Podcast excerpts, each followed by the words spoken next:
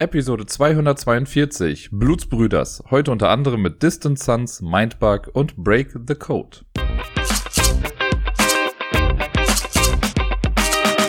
Hallo und herzlich willkommen. Hier ist der Dirk mit der neuesten Episode vom Ablagestapel und wie jede Woche lasse ich euch gerne daran teilhaben, was ich denn so gespielt habe in den letzten Tagen. Und mit den letzten Tagen meine ich gestern und ein bisschen noch heute, weil das waren die einzigen Tage, an denen ich äh, jetzt in der Woche gespielt habe. Gestern war ich bei Deni zu Besuch und da konnten wir ein bisschen was zocken. Und das erste Spiel, das wir gespielt haben, ist ein Kickstarter-Spiel, das jetzt schon vor einiger Zeit bei ihm angekommen ist, aber er ist selbst noch nicht dazu gekommen, das zu spielen und äh, ja, ich dementsprechend auch noch nicht. Und wir haben äh, über den Discord schon mal so halb über das Spiel gesprochen oder jemand anderes hat das gepostet und da gab es einen kleinen Kommentar dazu. Und er hat dann auf jeden Fall die Regeln gelesen für gestern und das war dann auch direkt das erste Spiel, mit dem wir eingestiegen sind. Und jetzt habe ich immer noch nicht gesagt, wie es heißt. Die Rede ist von Tiny Turbo Cars. Oder wie ich sagen würde, Micro Machines, the Board Game. Denn, wenn wir mal ehrlich sind, ist es genau das. Ich weiß nicht, ob jetzt alle Micro Machines kennen. Das war oder ist ein Videospiel oder auch Computerspiel, wie auch immer, ein Rennspiel im Prinzip gewesen, bei dem wir nicht große aufgemotzte Karren oder so spielen, sondern halt kleine ferngesteuerte Autos, Micro Machines eben, also ganz kleine Dinger. Das war ein sehr cooles Spiel, ich habe das immer sehr gemocht, wobei spätere Teile ein bisschen schwieriger waren, aber im Prinzip versucht jetzt Tiny Turbocast dieses Spielgefühl so ein kleines bisschen einzufangen. Und es geht halt auch darum, dass wir mit kleinen Spielzeugautos durch eine Wohnung rasen und wer zuerst im Ziel ist, gewinnt die ganze Chose dann eben. Da stecken ein paar nette Ideen mit drin. Da stecken auch noch eine ganze Menge andere Sachen mit drin. Ich versuche erstmal grob zu erklären, was wir eigentlich machen. Denn mit Tiny Turbocast haben wir im Prinzip ein Programmierspiel mit Echtzeitelement. Das sind zwei Dinge, die mir eigentlich total gut gefallen. Ich mag Dinge mit Programmieren und ich mag Echtzeitspiele.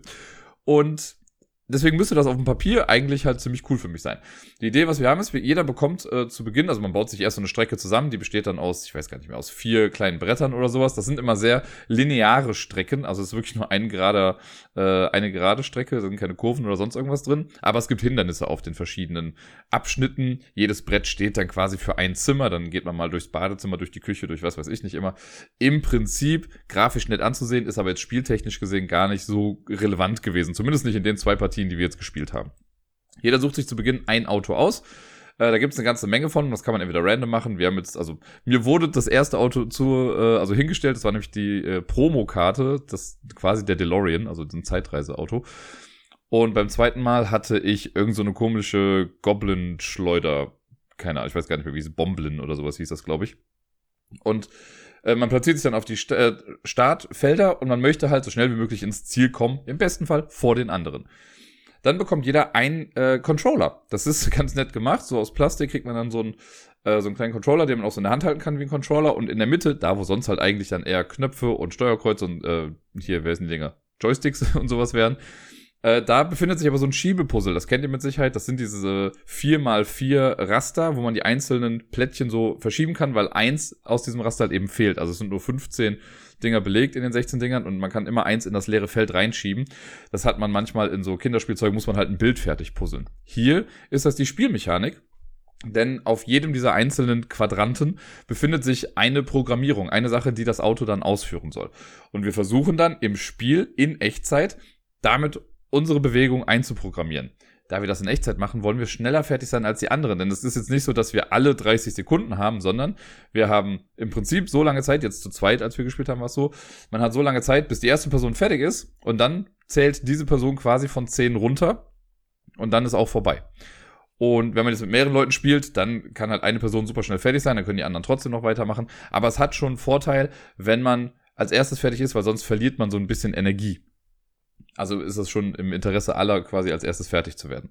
So puzzelt man quasi sein oder schiebt sich seine Programmierung dann zusammen und dann geht es in der Reihenfolge der Leute, also so wie sie halt fertig geworden sind mit der Programmierung, dürfen dann halt auch ihr Auto bewegen. Und dann gibt's halt so Kommandos wie gehe eins nach vorne, gehe zwei nach vorne, gehe eins schräg nach links, eins schräg nach rechts, du darfst ein Feld überspringen, ähm, du kannst ein Feld zurückgehen, du kannst eine Batterie aufladen, du kannst ein Kommando plus eins machen oder minus eins machen verschiedenste Möglichkeiten.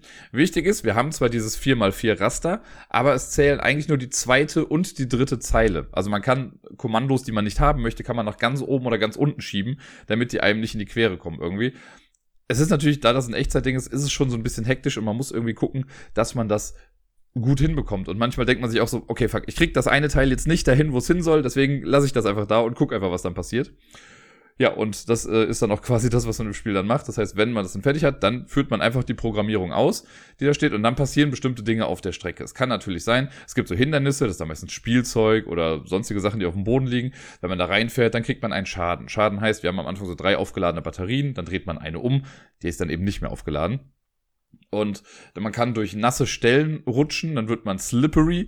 Das bedeutet, dass dann auf einmal alles, was sonst nach links gehen würde, geht jetzt nach rechts und alles, was nach rechts gehen würde, geht nach links, was auch mal helfen kann. Also je nachdem, wenn man sich irgendwie in der Programmierung vertan hat, kann das auf einmal voll Wunder bewirken, wenn man slippery ist und deswegen in die falschen Richtungen fährt oder dann halt in die richtige Richtung. Dann gibt's äh, Felder, die einfach nicht passierbar sind, sowas wie Tische zum Beispiel, da kannst du halt nicht draufgehen. Aber du kannst drüber springen, weil du halt dieses Feld hast mit, du kannst ein Feld komplett überspringen und landest dann dahinter. Ähm, das kann man dann machen. Und es gibt noch Teppiche. Und wir wissen alle, mit ferngesteuerten Autos auf Teppichen zu fahren war immer irgendwie ein bisschen kacke. Das wird hier so simuliert, wenn du auf einen Teppich drauf fährst oder auch drüber, dann geht das ohne Probleme. Wenn du genug Speed hast, um wirklich einmal drüber zu fetzen, alles gut. Wenn du aber dein, also wenn du eine Bewegung auf dem Teppich beendest, dann sind die Nachfolgebewegungen auf dem Teppich immer auf äh, eins beschränkt. Also du kannst nur ein Feld gehen. Selbst wenn du sagst, ich möchte drei weit fahren, kannst du nur eins weit fahren. So manövriert man sich auf jeden Fall dann durch dieses ganze, äh, durch das Areal, durch diese lineare Strecke. Es gibt dann noch ein Feld, das ist die Kanone. Wenn, dann schießt du quasi einfach ein Torpedo nach vorne und wenn du in der Linie, auf der du gerade fährst, quasi vor dir jemanden hast, dann wird er getroffen und verliert auch eine Energie. Ganz runtergebrochen ist das das Ganze. Das heißt, ich, also wenn ich jetzt zuerst fertig bin mit der Programmierung, dann bewege ich mich erst, danach bewegt sich Deni und dann gehen wir in die nächste Runde. Was man da übrigens macht noch, damit man nicht irgendwie schon im Vorfeld sich so eine Programmierung zurechtlegen kann, man soll immer zu Beginn einer Runde sich seinen Controller nehmen, den rumdrehen, also dass die Programmierung quasi nach unten zeigt, und dann unter dem Ding die Sachen einfach ein bisschen random hin und her schieben und dann tauscht man die auch nochmal. Das hat voll nicht funktioniert bei uns. Also, natürlich hat es funktioniert, dass wir die Sachen rumgedreht haben und irgendwas gemacht haben und uns die dann gegenseitig gegeben haben. Aber dieses rumdrehen und dann die Plättchen verschieben. Das hat, also ich hatte das Gefühl, ich habe immer das gleiche Plättchen nach links und rechts verschoben, weil du siehst ja natürlich nicht, wo das ist und du musst schon ja irgendwie genau die Sachen schieben.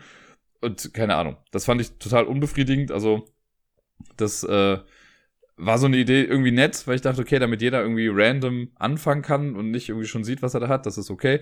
Aber trotzdem fand ich das äh, ja nicht so ganz gelungen. Was ich hingegen gelungen finde, ist in der Tat diese Echtzeitkomponente, weil es ist ja oft so bei Rennspielen, das habe ich ja bei Heat zum Beispiel auch so ein bisschen moniert und viele Rennspiele haben ja irgendwie dieses Problem, also Spiele, die sich Rennspiel nennen äh, oder wo es um Autorennen geht, dass das halt irgendwie nicht kein schnelles Spiel per se ist, also dass es nicht so ganz das simuliert. Und ich finde hier passt das ganz gut. Also dieses, das trifft so einen gewissen Nerv. Und ich habe eben schon mal gesagt, ich bin jetzt halt auch ein Fan von Programmierspielen und Echtzeitspielen. Und hier dieses panische, schnell äh, programmieren und gucken, dass die Kommandos in der richtigen Reihenfolge sind und immer auf dem Board gucken, okay, ich will da nach links, wo ist das linke Ding, ich muss da und da hinschieben. Da macht man zwar nichts Schnelles auf dem Board, aber man hat wenigstens irgendwie so eine Art hektische Adrenalin-Komponente im Spiel mit drin. Das fand ich ganz nett, das fand ich echt ganz gut. Vor allem, wenn man dann ja auch noch so Scherze machen will, wie, okay, ich will mich genau hinter einstellen, damit ich dann noch schießen kann oder so, da muss man ja wirklich genau irgendwie gucken, wie das alles zusammenpasst. Dann kommt noch hinzu, dass ja alle Autos auch noch irgendwie eine Spezialfähigkeit haben. Also nur mal so als Beispiel, bei der Zeitmaschine war es dann so, ich musste immer, das, mein allererstes Kommando musste ich am Ende noch einmal ausführen. Das heißt, ich musste das immer noch mit einberechnen, dass ich am Ende mich vielleicht noch mal ein Feld nach vorne bewege, was ich vielleicht manchmal gar nicht wollte. Oder bei einem anderen habe ich was nach vorne geworfen oder Deni hatte mal so ein kleines Fluggerät, das konnte sich, wenn es fertig war, konnte es sich nach rechts oder nach links noch weiter versetzen. Da sind schon ein paar nette Sachen drin, aber halt super random. Äh, alles in allem gesehen zumindest. Und ja, das Ganze machen wir quasi so lange, also immer hin und her, also was heißt hin und her, aber wir machen eine Runde, alle bewegen sich, dann gibt's so nach einer Runde, ich glaube, die, die weiter hinten sind, kriegen dann so ein Energieschild und wenn man dann irgendwann mal Energie verliert, kann man das abgeben. Das ist so ein leichter Catch-up-Mechanism. Man kann die Schilder auch abgeben, um einfach so zwei Felder nach vorne zu gehen. Und man muss manchmal, wenn man den Zug startet und man hat nicht drei Batterien voll aufgeladen, dann muss man, also programmiert man zwar alles ganz normal, aber dann werden so viele Kommandos zu Beginn einer Runde ignoriert, wie man nicht aufgeladene Batterien hat. Wenn ich also nur mit einer aufgeladenen Batterie ins Rennen starte oder in eine Runde starte und ich habe hier alles schön zusammen programmiert, dann muss ich auf meine ersten beiden Kommandos verzichten, damit die Batterien wieder voll aufgeladen sind und dann kann ich quasi losfahren. Das ist ganz nett. Dann achtet man halt so ein bisschen mehr drauf, dass man irgendwie immer voll aufgeladene Batterien hat oder halt nicht irgendwie in einen Gegenstand reinfährt, der einem dann Energie abzieht.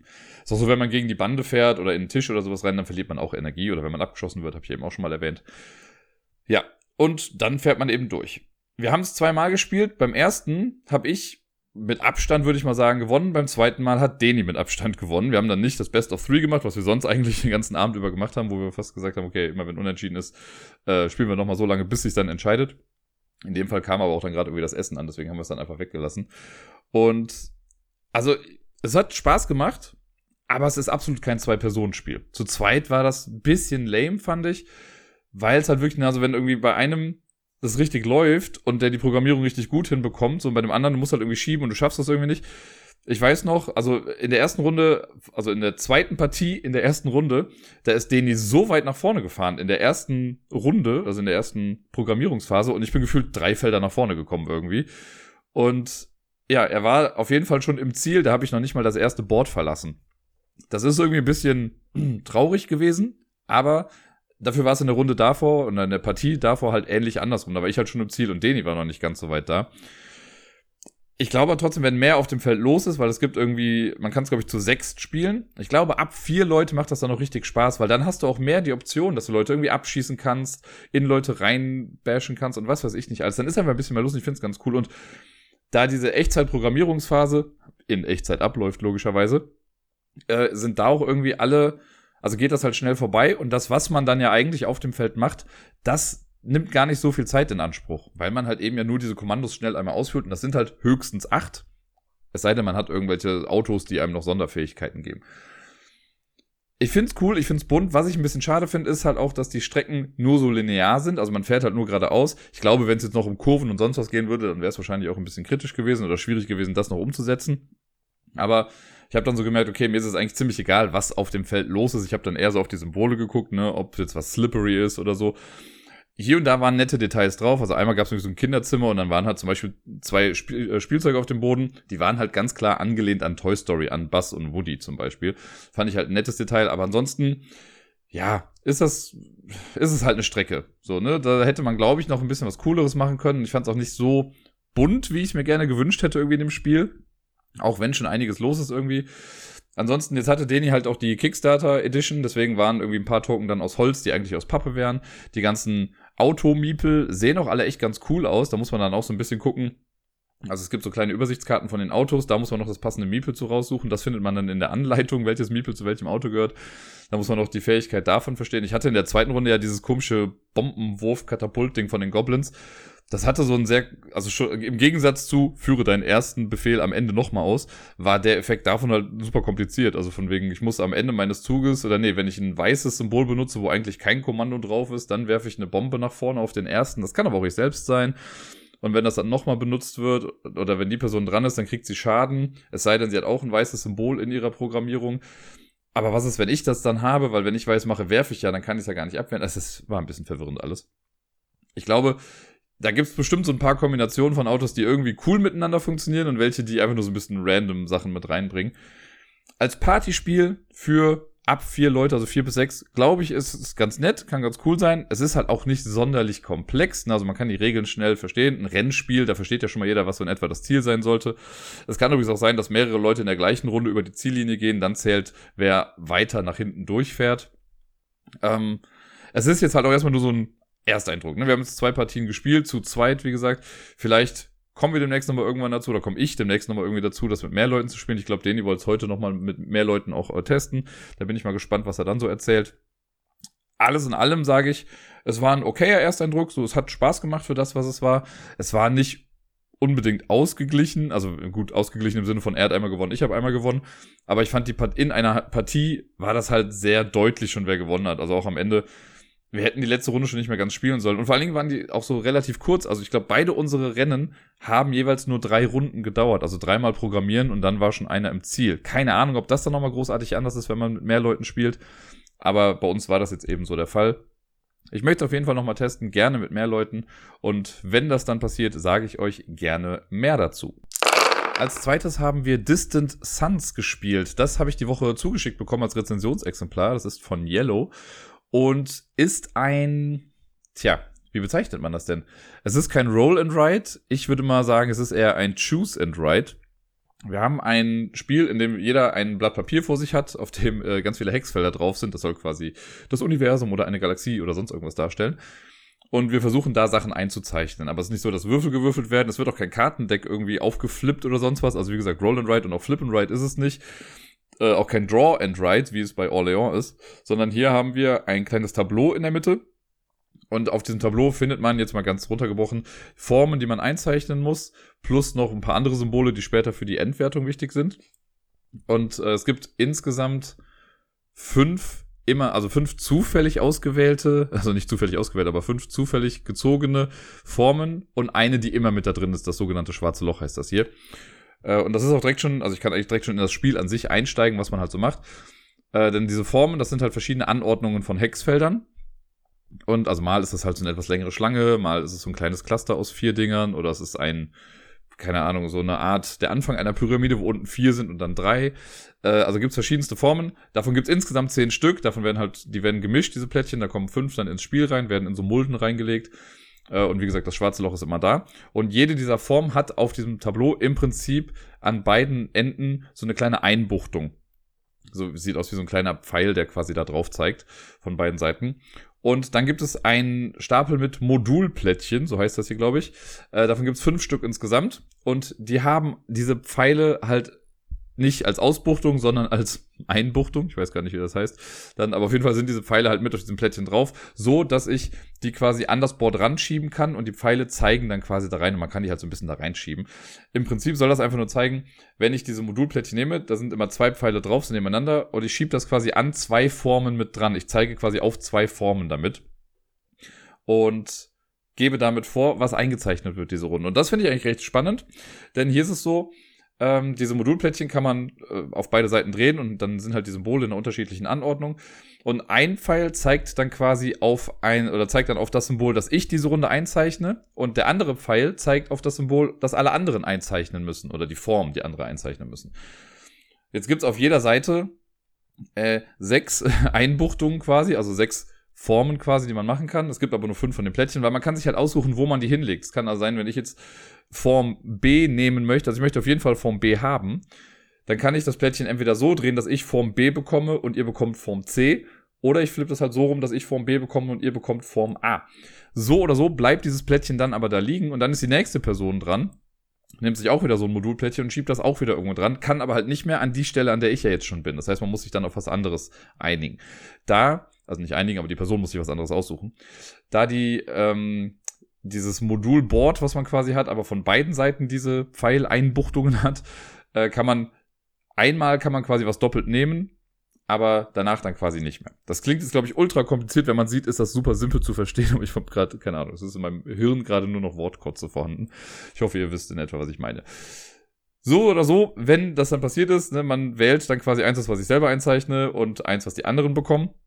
Und das zeichnet man dann eben ein. Dann hat man eben sein kleines Blatt Papier und da zeichnet man was ein.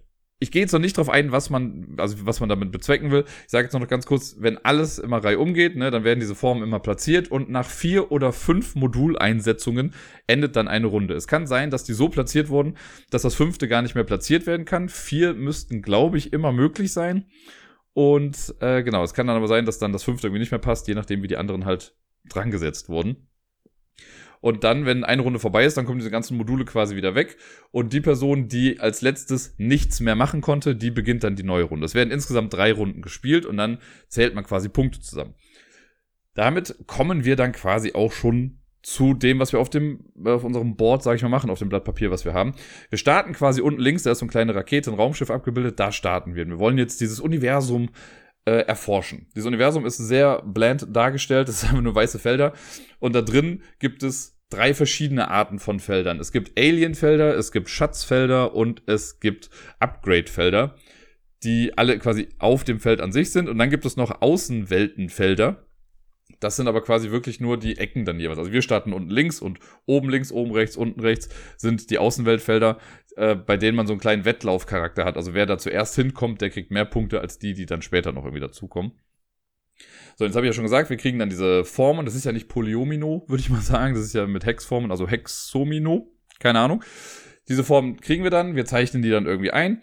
Und bei den Aliens ist es zum Beispiel so, wir wollen die Aliens alle überdecken, weil jedes Alienfeld, das wir am Ende des Spiels nicht überdeckt haben, gibt uns fünf Minuspunkte. Bei den Upgrade-Feldern ist es so, wenn wir die überdecken oder übermalen, dann kriegen wir ein Upgrade, wer hätte das gedacht? Und Upgrades kann man dann in zukünftigen Zügen benutzen, um von diesen Hexformen, die man hat, ein Hexfeld nicht äh, mit einzuzeichnen. Also wenn ich jetzt zum Beispiel eins habe, was einfach nur vier Hexfelder in einer Reihe sind, könnte ich jetzt sagen, ich nehme das erste oder das letzte, je nachdem ist ja egal, nimmt man dann weg. Man darf damit nur nicht die Hexform so aufbrechen, dass es zwei separate Formen sind. Bei einer Form kann man bis zu zwei Upgrades einwenden, also könnte ich halt zwei weniger einzeichnen dann. Ähm, das sind so die Sachen, die man überdecken kann. Dann gibt's die Schatzfelder, Hexfelder, die darf man nicht übermalen, die möchte man komplett einkreisen. Wenn man das geschafft hat, für jedes komplett eingekreiste Schatzfeld gibt's am Ende des Spiels 10 extra Punkte. Bei den Außenposten, die möchten wir auch einfach nur erreichen, also da dran bauen. Da ist es so, bei den oben links und unten rechts, also die, die noch relativ nah, sage ich mal, an dem Startfeld dran sind, da ist es so, dass die erste Person, die das erreicht, äh, 10 Punkte bekommt und alle anderen, wenn die es später erreichen, dann nur noch 5 Punkte. Bei dem Feld, das komplett auf der anderen Seite des Universums liegt, also äh, das, was oben rechts ist, da ist es dann mit 15 und 8 Punkten, glaube ich, so gemacht. Ich glaube, das war so. Ja, genau. 15 Punkte für die erste Person und 8 für die danach folgenden Personen. Und das ist erstmal im Prinzip alles, was wir so machen oder was wir auf dem Feld sehen. Es gibt aber noch Punkte für andere Sachen. Und zwar äh, habe ich ja schon mal gesagt, es gibt auf diesem Modulboard, was wir in der Mitte haben, sind zwar zum einen die ganzen Formen eingezeichnet, die wir, äh, die wir zeichnen können, von zehn eben fünf zufällig äh, dargelegte. Und denen werden dann auch nochmal verschiedene Symbole zugeordnet, die später für das Scoring wichtig sind. Die gibt's in zwei Sets, das finde ich so ein bisschen, also es gibt die einmal in lila und einmal in blau. Man soll dann eine Farbe nehmen, die mischen, die verteilen auf der passenden Seite und die anderen legt man dann passend dazu an. Also dass auf beiden Seiten der Alienkopf ist, auf beiden Seiten das schwarze Loch und so weiter und so fort. Ähm, das hat daher den Grund, am Ende des Spiels guckt man dann in verschiedenen Kategorien nochmal durch. Dann gibt's für die Aliens Punkte und zwar also ich habe schon mal gesagt, für jedes abgedeckte Alien gibt es fünf Minuspunkte. Äh, also nein, für jedes nicht abgedeckte Alien gibt es fünf Minuspunkte. Aber man kann auch noch Zusatzpunkte machen oder Missionspunkte machen, wenn ich es schaffe, mit der Form, die jetzt dem Alien-Kopf zugeordnet ist auf dem Board, für jedes Mal, wenn ich es geschafft habe, diese Form zu benutzen, um einen Alien abzudecken, kriege ich dafür eine erfüllte Mission in der Sache. Das gleiche gibt es für die Goldfelder, wenn ich es schaffe, mit der jeweiligen Form, die da zugewiesen wurde, an ein Goldfeld ranzukommen. Dann gibt es das Ganze für Upgrade-Felder, die ich dann damit überdeckt habe, quasi ähnlich wie bei den Aliens. Äh, es gibt das größte Cluster, also wenn ich jetzt schaffe, mehrere Formen aneinander zu bauen irgendwie, dann wird geguckt, also wenn das dann diese spezielle Form ist, dann wird da auch geguckt, wie oft habe ich das geschafft. Äh, und es gibt noch die Mission mit ähm, an ein schwarzes Loch ranbauen. Also dass eine bestimmte Form an einem schwarzen Loch drangebaut sein soll. Setzt natürlich voraus, dass man vorher schon irgendwie ein schwarzes Loch mal eingezeichnet hat. Das klingt gerade auch wieder ein bisschen kompliziert. Auch da, es ist wieder simpel, wenn man es wirklich vor sich sieht. Und dann ist es aber nicht so, dass ich jetzt, wenn ich sage, ich habe Missionen mit den Aliens zum Beispiel dreimal geschafft, kriege ich dafür nicht drei Punkte, sondern da gibt es so eine Tabelle für. Wenn man das einmal erfüllt hat, gibt es dafür irgendwie, ich glaube, drei Punkte. Habe ich zweimal erfüllt, gibt es sechs Punkte. Bei dreimal schon zehn, dann 15 und so weiter und so fort. Ich weiß gar nicht, was dann als nächstes kommt, aber es ist irgendwie eine logische Reihenfolge. Äh, wahrscheinlich danach dann 21 oder so. So, und das rechnet man am Ende dann im Prinzip einfach nur noch alles zusammen. Also die Missionen, die ich gemacht habe, dafür kriege ich Punkte. Für die Außenweltposten, die ich erreicht habe, kriege ich dann die Punkte. Für umrandete Schatzfelder kriege ich Punkte. Und für die nicht abgedeckten Aliens kriege ich fünf Minuspunkte jeweils. Das rechnet man zusammen. Wer die meisten Punkte hat, gewinnt Distant Suns. Wir haben es zweimal gespielt. Deni hat es erstaunlicherweise geschafft, beide Male mit genau 93 Punkten zu gewinnen. Äh, beim ersten Mal war ich noch was näher dran. Da hatte ich, glaube ich, ich weiß schon gar nicht mehr, irgendwie, ich, ich sage jetzt mal 88 oder so, ich bin mir nicht mehr ganz sicher, oder 89. Und in der zweiten Runde hatte ich irgendwas mit 60 und Deni hatte wieder seine 93. Also es war schon ein größerer Unterschied. Ähm, ja, das Spiel ist da. Es existiert. Das ist mit das Positivste, was ich dazu sagen kann. Es hat Grafiken von Vincent Trade. Es gibt ja Menschen, die finden das ja mittlerweile immer noch toll und neu. Äh, hier ist das gar nicht so wichtig. Also auf dem Cover sieht es ganz gut aus und sonst im Spiel ist es eigentlich relativ wumpe, weil man davon nicht mehr so viel sieht. Ähm, wie soll ich sagen? Es hat, also, ja, es hat uns beide, glaube ich, so ein bisschen, es war so ein bisschen gleichgültig.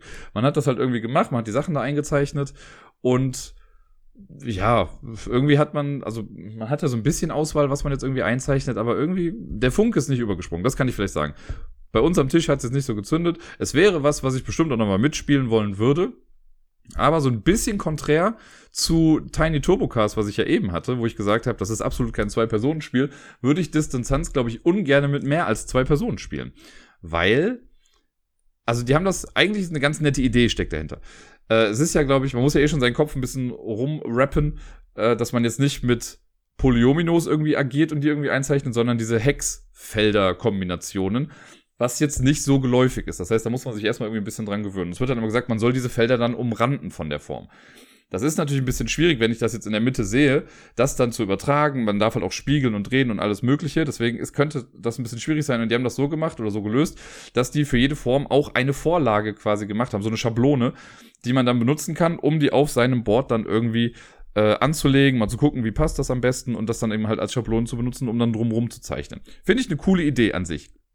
Und zu zweit war das auch mega gut, weil man ja äh, anhand, also durch das Spiel ist ja so, ich zeichne eine Sache ein und Deni hat dann was anderes eingezeichnet. Das heißt, wir konnten beide mit einer unterschiedlichen Schablone einfach agieren und konnten die halt rumdrehen und so und konnten damit halt das benutzen. Wenn wir jetzt aber zu dritt sind oder zu viert sogar, dann gibt's halt für die Person, die alleine einzeichnet, für die gibt's nach wie vor die eine Schablone, aber alle anderen müssen sich die eine Schablone dann teilen. Jetzt hat man vielleicht Glück und es ist noch eine Person dabei, die sagt, ja, brauche ich nicht, ich sehe das auch so irgendwie, wie ich das einzeichnen kann. Aber ich habe halt schon gedacht, also mir hat es sehr geholfen, diese Schablonen zu haben. Und da ist es dann natürlich schade, wenn sich jetzt dann drei Leute nacheinander diese Schablone dann teilen müssen, um zu gucken, dass sie jetzt auch wirklich keinen Fehler damit gemacht haben. Deswegen tendiere ich mehr dazu zu sagen, nee, für zwei Leute ist das eigentlich ganz gut, das Spiel, aber für mehr Leute würde ich es nicht benutzen. Ähm, es hätte natürlich, also der Vorteil, wenn man es mit mehr Leuten spielt, man hätte bei diesen Außenplanetenposten, gibt es halt so ein bisschen diesen Wettkampfcharakter. Das ist aber auch im Prinzip das Einzige, was noch so ein bisschen interaktiv ist. Also klar, ich kann dir Formen zuschustern und kann dir sagen, okay, damit baust du jetzt kein Cluster oder das kannst du jetzt nicht da und da anbauen.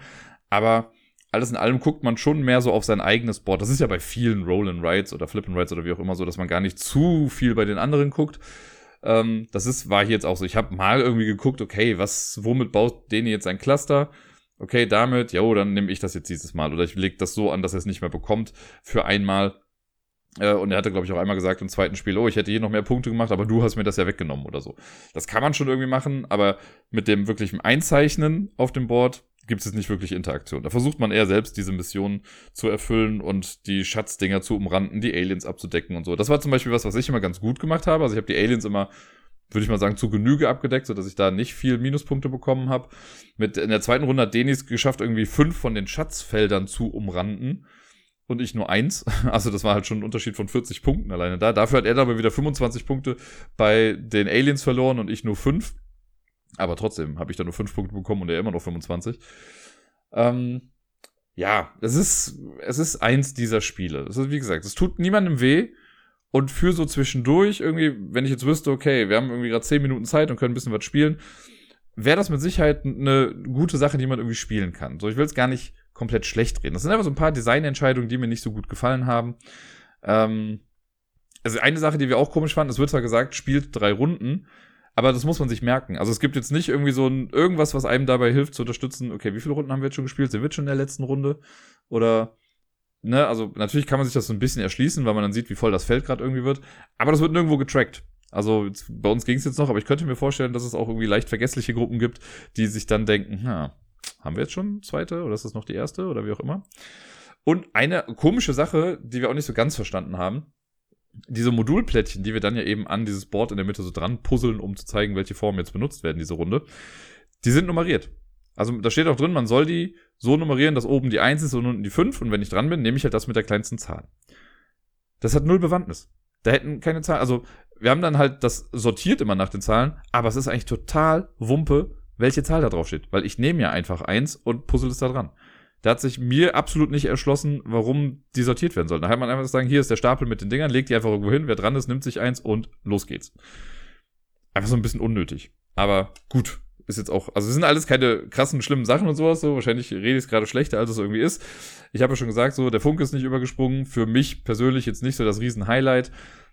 Aber ich würde es auch irgendwo mitspielen. Und ich glaube, für so ein, wenn man jetzt einen Spiele, Abend, Spieletag oder sonst was hat, wo man halt, wo Leute dabei sind, die ein bisschen was Neues kennenlernen wollen, ich glaube, da kann man das ganz gut benutzen, ne, um denen zu sagen, hier, guck mal, das ist das Spiel, weil die Regeln an sich sind halt nicht so super komplex. Man weiß, Aliens böse, deswegen will man die abdecken, man weiß, Gold gut, deswegen will man das umranden irgendwie und für sich horten. Ist aber nicht so, dass ich, wenn ich jetzt mein Goldfeld umrande, dass deins dann weg ist oder so. Also, wie gesagt, interaktionsmäßig gibt's da nicht viel Frust. Ähm, ja, und das war Distance Hunt. Mehr kann ich dazu nicht sagen. Das dritte Spiel am Abend war Mindbug. Das ist ein Spiel, das ich den hier auf der Messe gekauft hatte. Wir hatten das beide im Vorfeld schon immer mal wieder irgendwie auf Twitter oder sonst wo gesehen. Und es kam ja alles in allem auch echt ganz gut weg. Also ich glaube, ich habe also ich bin mir gerade nicht mehr sicher, aber ich meine, alles, was ich da immer gelesen habe, war, dass Leute positiv überrascht waren von diesem kleinen netten Kartenspiel. Und Deni hat sich deswegen dann auch gekauft. Ich glaube, am letzten Tag war es dann noch irgendwie. Äh, hat es aber noch nicht ausprobiert seitdem. Deswegen sind wir dann zusammen durch die Regeln immer durchgegangen und haben es dann auch gespielt. Und zwar fünfmal am Stück. Ähm, das war schon, also das war cool. Ich kann direkt mal vorwegschicken. Das hat richtig viel Spaß gemacht, erstaunlicherweise. Und das meine ich gar nicht negativ, aber ich hätte nicht gedacht, dass mir dieses kleine Spiel so viel Spaß macht und dass das ja doch alles in allem irgendwo auch eine gute, jetzt muss ich wieder aufpassen, was ich sage, taktische oder strategische Tiefe bildet. Wahrscheinlich eher eine taktische, aber ist ja auch egal. Vielleicht, dann ist es wahrscheinlich strategisch, wenn ich denke, dass es taktisch ist. Es hat auf jeden Fall eine gewisse Spieltiefe. Betiteln wir das Ganze doch mal so. Ähm, und das finde ich recht erstaunlich. Und ich werde gleich einen kleinen Vergleich ziehen zu einem anderen Spiel. Äh, aber lass mich erstmal ein bisschen was über mein, wahrscheinlich vergesse ich es gleich, aber lass mich erstmal ein bisschen über Mindbug erzählen. In Mindbug haben wir ein Duellkartenspiel für zwei Personen. Man kriegt so eine kleine Box, da sind x Karten drin. Ich weiß nicht, wie viele es waren, aber ich glaube, das Standarddeck besteht aus ich sag's mal 32 Karten, aber vielleicht sind es auch ein paar mehr. Die werden gemischt. Jeder bekommt 10 Karten. Das ist das eigene Deck. Dann bekommt man noch drei Karten einfach so quer neben sich gelegt. Das sind die Lebenspunkte. Die bleiben einfach verdeckt. Da ist dann egal, was da drunter ist. Äh, jeder zieht dann noch eine Karte und alle Karten haben quasi einen Stärkewert oben links in der Ecke. Und wer die höchste Stärke hat, beginnt dann eben die Partie. Das ist erstmal alles, was mit dem normalen Deck passiert. Dann bekommt jeder noch zwei Mindbug-Karten. Die legt man einfach auch neben sich hin. Die sind erstmal offen. Äh, und das ist alles, was man für das Spiel braucht. Alle Karten im Spiel gibt es, also nicht alle Karten sind unique. Es gibt, ich sag mal, wenn es jetzt wirklich 32 Karten waren, was ich jetzt gerade nicht mehr sicher weiß, dann gäbe es quasi 16 Karten. Das erscheint mir jetzt schon falsch. Vielleicht gibt es auch 64 Karten und es gibt insgesamt 32 verschiedene Kreaturen. Das erscheint mir ein bisschen sinniger gerade. Ähm, auf jeden Fall genau, jede Karte gibt es doppelt. Das möchte ich damit eigentlich nur sagen. Jede Karte im Spiel gibt es doppelt. Es sei denn, man hat die Dreinhorn-Promo-Karte, äh, die gab es da nur einmal. Aber es kann theoretisch sein, dass ich eine Karte habe, die du auch hast. Es kann auch sein, dass ich zwei Kopien der gleichen Karte habe, aber mehr als zweimal gibt es eine Karte nicht. Auf jeden Fall relativ viel Varianz in den Karten. Und dann beginnt das Spiel, in dem äh, beide Spielenden fünf Karten auf die Hand ziehen aus ihrem eigenen kleinen zehn Kartendeck. Und die Person, die die höchste Karte gespielt hat, beginnt dann. Wenn man am Zug ist, hat man zwei Optionsmöglichkeiten. Man kann entweder eine Karte ins Spiel bringen oder ich kann mit einer Karte angreifen. Wenn ich am Zug bin und ich kann nichts davon machen, habe ich verloren. So, dann bin ich raus aus dem Spiel. Ansonsten gewinne ich das Spiel, wenn entweder mein Gegner oder mein Gegenüber das nicht machen kann äh, im eigenen Zug oder wenn das Gegenüber keine Lebenspunkte mehr hat. Wir haben ja am Anfang drei Stück bekommen, die kann man verlieren und wenn die weg sind, hat man eben verloren die Idee bei Mindbug, die eigentlich ziemlich genial ist, und die hat mich so ein kleines bisschen, das ist noch nicht der Vergleich, den ich meinte, aber die hat mich so ein bisschen an äh, Quarto erinnert, an das Spiel. Quarto ist ja dieses abstrakte Legespiel, wo wir unserem Gegenüber quasi was in die Hand geben, was die Person dann setzen muss. Und das heißt, wenn wir verlieren, haben wir selbst dafür gesorgt, dass wir verlieren, weil wir der Person das halt gegeben haben. Bei Mindbug hat das einen ähnlichen Effekt, denn äh, ja, ich habe Karten auf der Hand und es ist ganz egal, wie stark eine Karte ist. Ich kann, wenn ich dran bin, kann ich eine Karte von meiner Hand einfach auf den Tisch legen und sagen so, ich spiele jetzt den Haihund. Die haben übrigens so geile Namen und der Humor auf den Karten ist einfach echt ziemlich, ziemlich gut. Der trifft genau mein Humorzentrum und mein, mein Spaßzentrum. Ich finde es super, ich habe mir die ganzen Karten angeguckt und jede Karte ist auf ihre eigene Art und Weise einfach echt süß oder cool oder beides. Also ich spiele den Haihund, leg den hin. So, und jetzt gibt's Karten, die ähm, keine Ahnung, die haben einen Ausspieleffekt. Das ist quasi, was das angeht, so ein bisschen wie so ein klassisches Spiel, so ein Duellspiel. Es gibt Karten, wenn ich die ausspiele, haben die einen Effekt. Es gibt Karten, wenn die kaputt gehen, haben die einen Effekt. Es gibt Karten, wenn die angreifen, haben sie einen Effekt. Ähm, und manche haben einen dauerhaften Effekt. So, und dann haben die, gibt's noch ein paar Keywords. Ich glaube, es gibt insgesamt fünf verschiedene Keywords die dann auch nochmal auf was Bestimmtes abzielen und sowas. Und es gibt dann die Karten, die können zwei, zwei Treffer einstecken. Es gibt die Karten, die alles töten, was sie treffen, auch wenn sie selber dabei draufgehen. Äh, es gibt Karten, die können zweimal theoretisch angreifen und so weiter. Also ne, fünf Sachen sind das. So, die spiele ich jetzt in die Karte. Und in einem normalen Kartenspiel wäre es wahrscheinlich so, ich spiele die Karte und sie liegt da und das ist mein Zug. Und dann ist die nächste Person dran und spielt eine Karte und so weiter. So, und wenn ich diese Karte dann schon da liegen habe, kann ich auch sagen, ich greife mit der Karte an. Wenn ich angreife, dann benenne ich einfach eine meiner Karten, die ausliegt, sage dann, okay, der Haihund greift an und mein Gegenüber kann dann entscheiden, möchte ich mit einer Kreatur blocken oder nehme ich den Hit? Also verliere ich einen Lebenspunkt. Wenn die sagt, also wenn Lebenspunkt genommen wird, ja, dann geht eine Lebenspunktkarte einfach weg und hat dann einen Lebenspunkt weniger. Sollte das der letzte Punkt äh, gewesen sein, dann hat die Person eben verloren. Wenn die Person aber sagt, sie möchte blocken, dann kann sie sich eine ihrer Kreaturen aussuchen, die halt eben blockt. So, und dann kommt es auf die Stärkewerte der Karten an. Wenn ich jetzt, also ich weiß nicht mehr, was der Haihund hat, aber sagen wir mal, der Löwenhamster, der hatte, ihr merkt schon, gell, genau. Der Löwenhamster, der hat, glaube ich, eine Stärke von 8 oder so. Oder war es der Hamsterlöwe? Ich bin mir nicht mehr sicher. Äh, den greife ich jetzt mit einer 8 an oder ich greife mit einer 8 an. So, jetzt kannst du blocken. Entweder du nimmst den Hit einfach hin, so gut ist, kriegst einen Schaden, oder du blockst. Jetzt kannst du zum Beispiel, hast vielleicht eine Dreierkarte draußen. So, die kann zwar blocken, das heißt, du kriegst den Schaden nicht, aber die Dreierkarte ist raus. So, die ist dann halt kaputt. Es sei denn, es ist eine giftige Karte gewesen, dann ist auch mein Löwenhamster raus. Also, ne, du bist auch raus, aber mein Löwenhamster auch, weil Gift tötet. Oder du nimmst eine Achterkarte zum Blocken, dann sind beide raus. Es gibt aber auch Neuner-Karten, dann würdest, würde meine Karte halt rausgehen. Aber vielleicht wollte ich das ja. Vielleicht ist da ein Effekt auf der Karte drauf, der sagt, wenn diese Karte stirbt, dann passiert irgendwas. Gibt also schon da eine ganze Menge Möglichkeiten. Es gibt dann bei dem Angriff noch die raffinierten Karten. Wenn eine raffinierte Kreatur angreift, kann sie nur von einer anderen raffinierten Kreatur geblockt werden. So habe ich die erste Partie gewonnen. Ich, war, ich muss sagen, die erste Partie ging relativ schnell rum. Wir kannten es ja beide noch nicht und ich hatte eine raffinierte Kreatur da und habe damit einfach dreimal angegriffen, weil denen nichts Raffiniertes auf der Hand hatte. Wunderbar, ich habe gewonnen. Danach wurden die Duelle in der Tat auch ein bisschen länger, weil wir es dann mehr verstanden hatten. Also, das ist so dieses Grundspiel, ne? Kreaturen reinbringen, angreifen, entweder du blockst. Relativ simpel alles wie gesagt, es gibt auch tausend Effekte. Was das Spiel jetzt wirklich cool macht und wo der lange Bogen, den ich wieder zurück zu Quarto spanne, wir haben ja zwei Mindbugs. Wenn du eine Karte ins Spiel bringst und sie ausspielst, habe ich instant die Möglichkeit, die Karte zu übernehmen. Das heißt, ne, du sagst dann, ich spiele El Tauro, so ein Stierwrestler mit einer Stärke von neun, der Raserei hat. Das heißt, er könnte zweimal angreifen. Glaube ich zumindest bei dem. Das heißt, du spielst den aus und ich denke mir, oh geil, den will ich haben. Oder noch nicht mal den will ich haben, aber ich will nicht, dass du den hast vielleicht, dann kann ich eine meiner Mindbug-Karten rumdrehen und ich übernehme die Kreatur. Dann landet der bei mir und wenn diese Karte Ausspieleffekte haben sollte, dann kriege ich die jetzt. Ne, weil ich habe die Karte jetzt ausgespielt, weil es ist mein Mind. Also ich habe mit meinem Mindbug habe ich da meine Karte draus gemacht. Dann liegt die Karte da. Der Nachteil an der Geschichte ist, ich habe einen Mindbug weniger und wir haben ja nur zwei und du bist direkt nochmal am Zug. Ne, weil ich habe theoretisch jetzt ja deinen Zug gekapert mit dem Mindbug, deswegen darfst du direkt nochmal was machen. Und dieses Spiel, dieses Überlegen, wann setze ich meinen Mindbug sinnvoll ein, ist so gut. Und also es ist so ein kleiner Twist, aber es hat so viel Spaß gemacht. Weil, also in einer Partie habe ich die irgendwie am Anfang direkt rausgespammt. Gefühlt bei den ersten beiden Kreaturen, die Deni gespielt hat, habe ich dann die Mindbugs gespielt und habe die dann übernommen und hatte dementsprechend auch viel mehr Kreaturen dann schon draußen und konnte dann irgendwie gewinnen.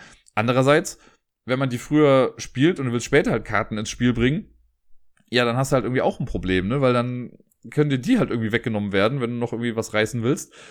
Also, das ist richtig clever. Da gibt es, glaube ich, keine Patentlösung dafür, wann es jetzt cool ist. So bei ein paar Kreaturen muss man sich das überlegen. Es gibt natürlich dann auch nochmal Karten, die sagen, ey, du darfst aus deinem eigenen Ablagestapel was spielen oder aus dem Ablagestapel des anderen.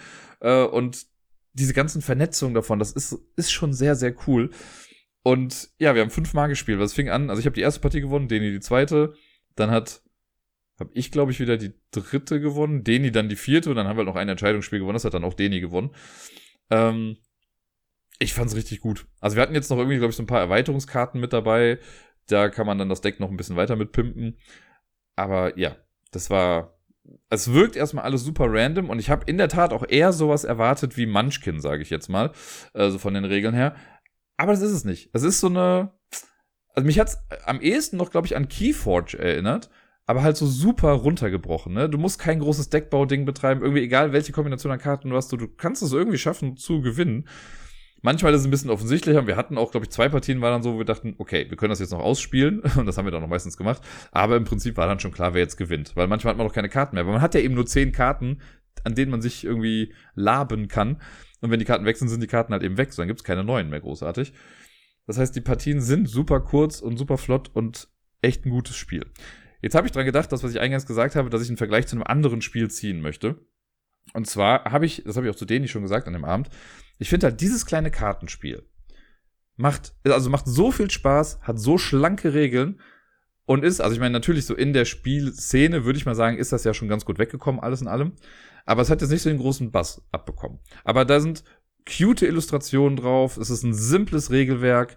Und für zwei Personen, die einfach gegeneinander spielen wollen, cool. Du kannst theoretisch, kannst du davon drei Boxen holen, dann kannst du halt ein kleines Turnier draus machen oder so, ne? Dass dann immer Leute gegeneinander spielen. Und ich verstehe nicht, dass dieses kleine, feine Mindbug-Spiel im Vergleich zum großen, aufgeblähten Challengers so den kürzeren gezogen hat irgendwie. Also natürlich äh, hat ja auch noch, also der, der Publisher dahinter, ne, Asmodee hat natürlich ein bisschen mehr Zugkraft und sowas. Aber das fand ich so schade, weil bei Challengers verstehe ich ja bis heute noch nicht, warum das so abgeht, warum Leute das so toll finden und äh, irgendwie sagen, ja, aber dieser Turniercharakter und Aufstehen und ja, der, ja, der, ja, da, hast du irgendwie alles gesehen. Das, äh, wo du halt nichts Interessantes im Spiel irgendwie machst, ne? Einfach nur Karten aufdecken, aufdecken und mal darfst du dir aus zwei Karten eine aussuchen. Yay. Das, äh, keine Ahnung. Das, ja, das nervt mich. Das nervt mich richtig. Ich finde, Mindbug macht alles, was Challengers macht, viel besser. Bis halt eben auf gut, Challengers kannst du jetzt mit acht Leuten spielen. Ja, wow. So, wann machst du, wann hast du denn mal acht Leute zusammen und willst dann so ein Spiel irgendwie spielen? Keine Ahnung, ich tue jetzt Challengers auch ein bisschen unrecht. Ich gebe es zu und ich weiß, ich habe ja schon meinen ganzen Hate über Challengers irgendwie, bin ich ja schon losgeworden. Aber wenn ich das mal vergleichen würde, wenn du mir sagen würdest, ey Dirk, hast du Bock auf eine Runde Mindbug oder wir machen Mindbug-Turnier oder wir spielen eine Runde Challengers zu acht. Also egal, ob es jetzt acht Leute sind, die Challengers spielen oder acht Leute. Ich würde immer Mindbug wählen. Mindbug mach, also wie gesagt, ja, es ist ein tolles Spiel, man könnte mal nicht Wert dafür bezahlt, werde ich nicht, ich habe es ja noch nicht mal selbst gerade hier, Deni hat's ja, aber ich überlege jetzt ernsthaft, mir das halt auch zu holen, weil es mir so unfassbar fucking viel Spaß gemacht hat. Es gab seltenst Momente in diesen fünf Partien, die wir jetzt hatten, wo wir gesagt haben, hm, das ist jetzt aber nicht so ganz klar. Es gab hier und da mal so ein paar Sachen, wo, wo müsste man mal ein FAQ irgendwie lesen wegen bestimmten paar Sachen. Aber alles in allem macht dieses Spiel verdammt viel richtig. Und das kann ich euch wirklich wärmstens ans Herz, ans Herz legen, wenn ihr Bock habt auf Duellspiele, wo man natürlich auch hart gegeneinander geht und sowas und wo man auch Gemeinheiten irgendwie ausspielt. Aber alles noch im Rahmen und alles cool. Ja, Mindbug, holt euch Mindbug, Daumen hoch für Mindbug. Habe ich schon gesagt, wie toll ich Mindbug fand. Nun denn, das Spiel danach, was wir gespielt haben, war Break the Code. Das ist für mich kein unbekanntes Spiel, denn ich habe das auf Boardgame Arena schon einige Male gespielt. Und ich wusste, dass Deni ein großer Freund davon ist. Ich wusste auch, dass Deni sich das schon geholt hatte. Und ich weiß, dass er das gefühlt 38 Milliarden Mal schon gegen Tob Y gespielt hat online. Äh, und deswegen habe ich mir nicht so viele Chancen irgendwie ausgemacht. Aber Break the Code ist ein Spiel, was mir sehr, sehr gut gefällt. Und das meine ich nicht nur, weil das Hauptfarbschema weiß-schwarz-grün ist. In Break the Code haben wir eigentlich ein reines Deduktionsspiel da. Es gibt so ein paar Zahlenplättchen. Äh, es gibt quasi die Zahlen von 0 bis 9 in zwei verschiedenen Farben. Also einmal in schwarz, einmal in weiß, wobei die Fünfer in beiden Farben grün sind. Und nicht hellgrün, dunkelgrün, sondern es ist einfach, beide Fünfer sind grün, ansonsten gibt es jede Zahl doppelt. Einmal in weiß, einmal in schwarz. Klar soweit? Klar.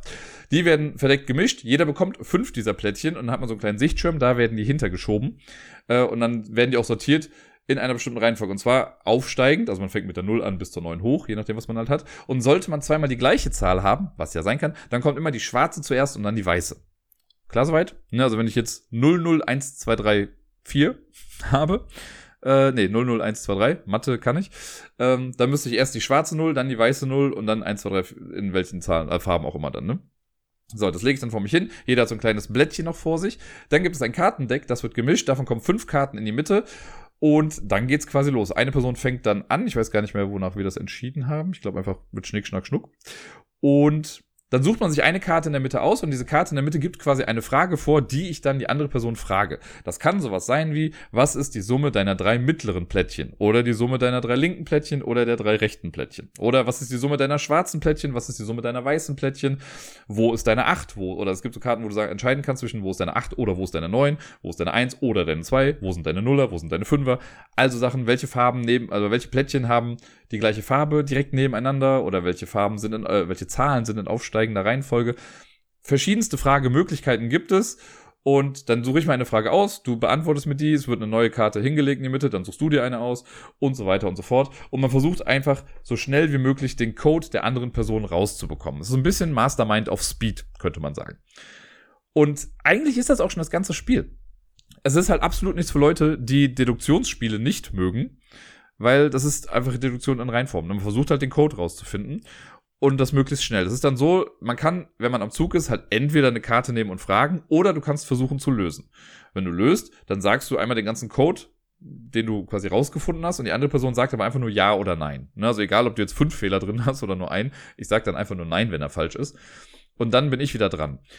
Äh, wenn du den Code richtig löst und du hast aber die Runde angefangen, dann habe ich noch quasi den Nachwurf und kann auch lösen. Wenn ich das dann schaffe, dann ist es ein Unentschieden, weil wir beide in der gleichen Runde gelöst haben. Wenn äh, du die Runde nicht angefangen hast, also ne, wenn wir zu zweit spielen und du bist als zweites dran und du löst dann, dann hast du automatisch gewonnen, weil du hast dank sozusagen mit weniger Hinweisen es geschafft, den Code zu lösen. Und das ist schon das ganze Spiel. Und das funktioniert richtig gut. Ich habe die ersten zwei Partien, habe ich auf jeden Fall verloren, glaube ich, gegen Deni.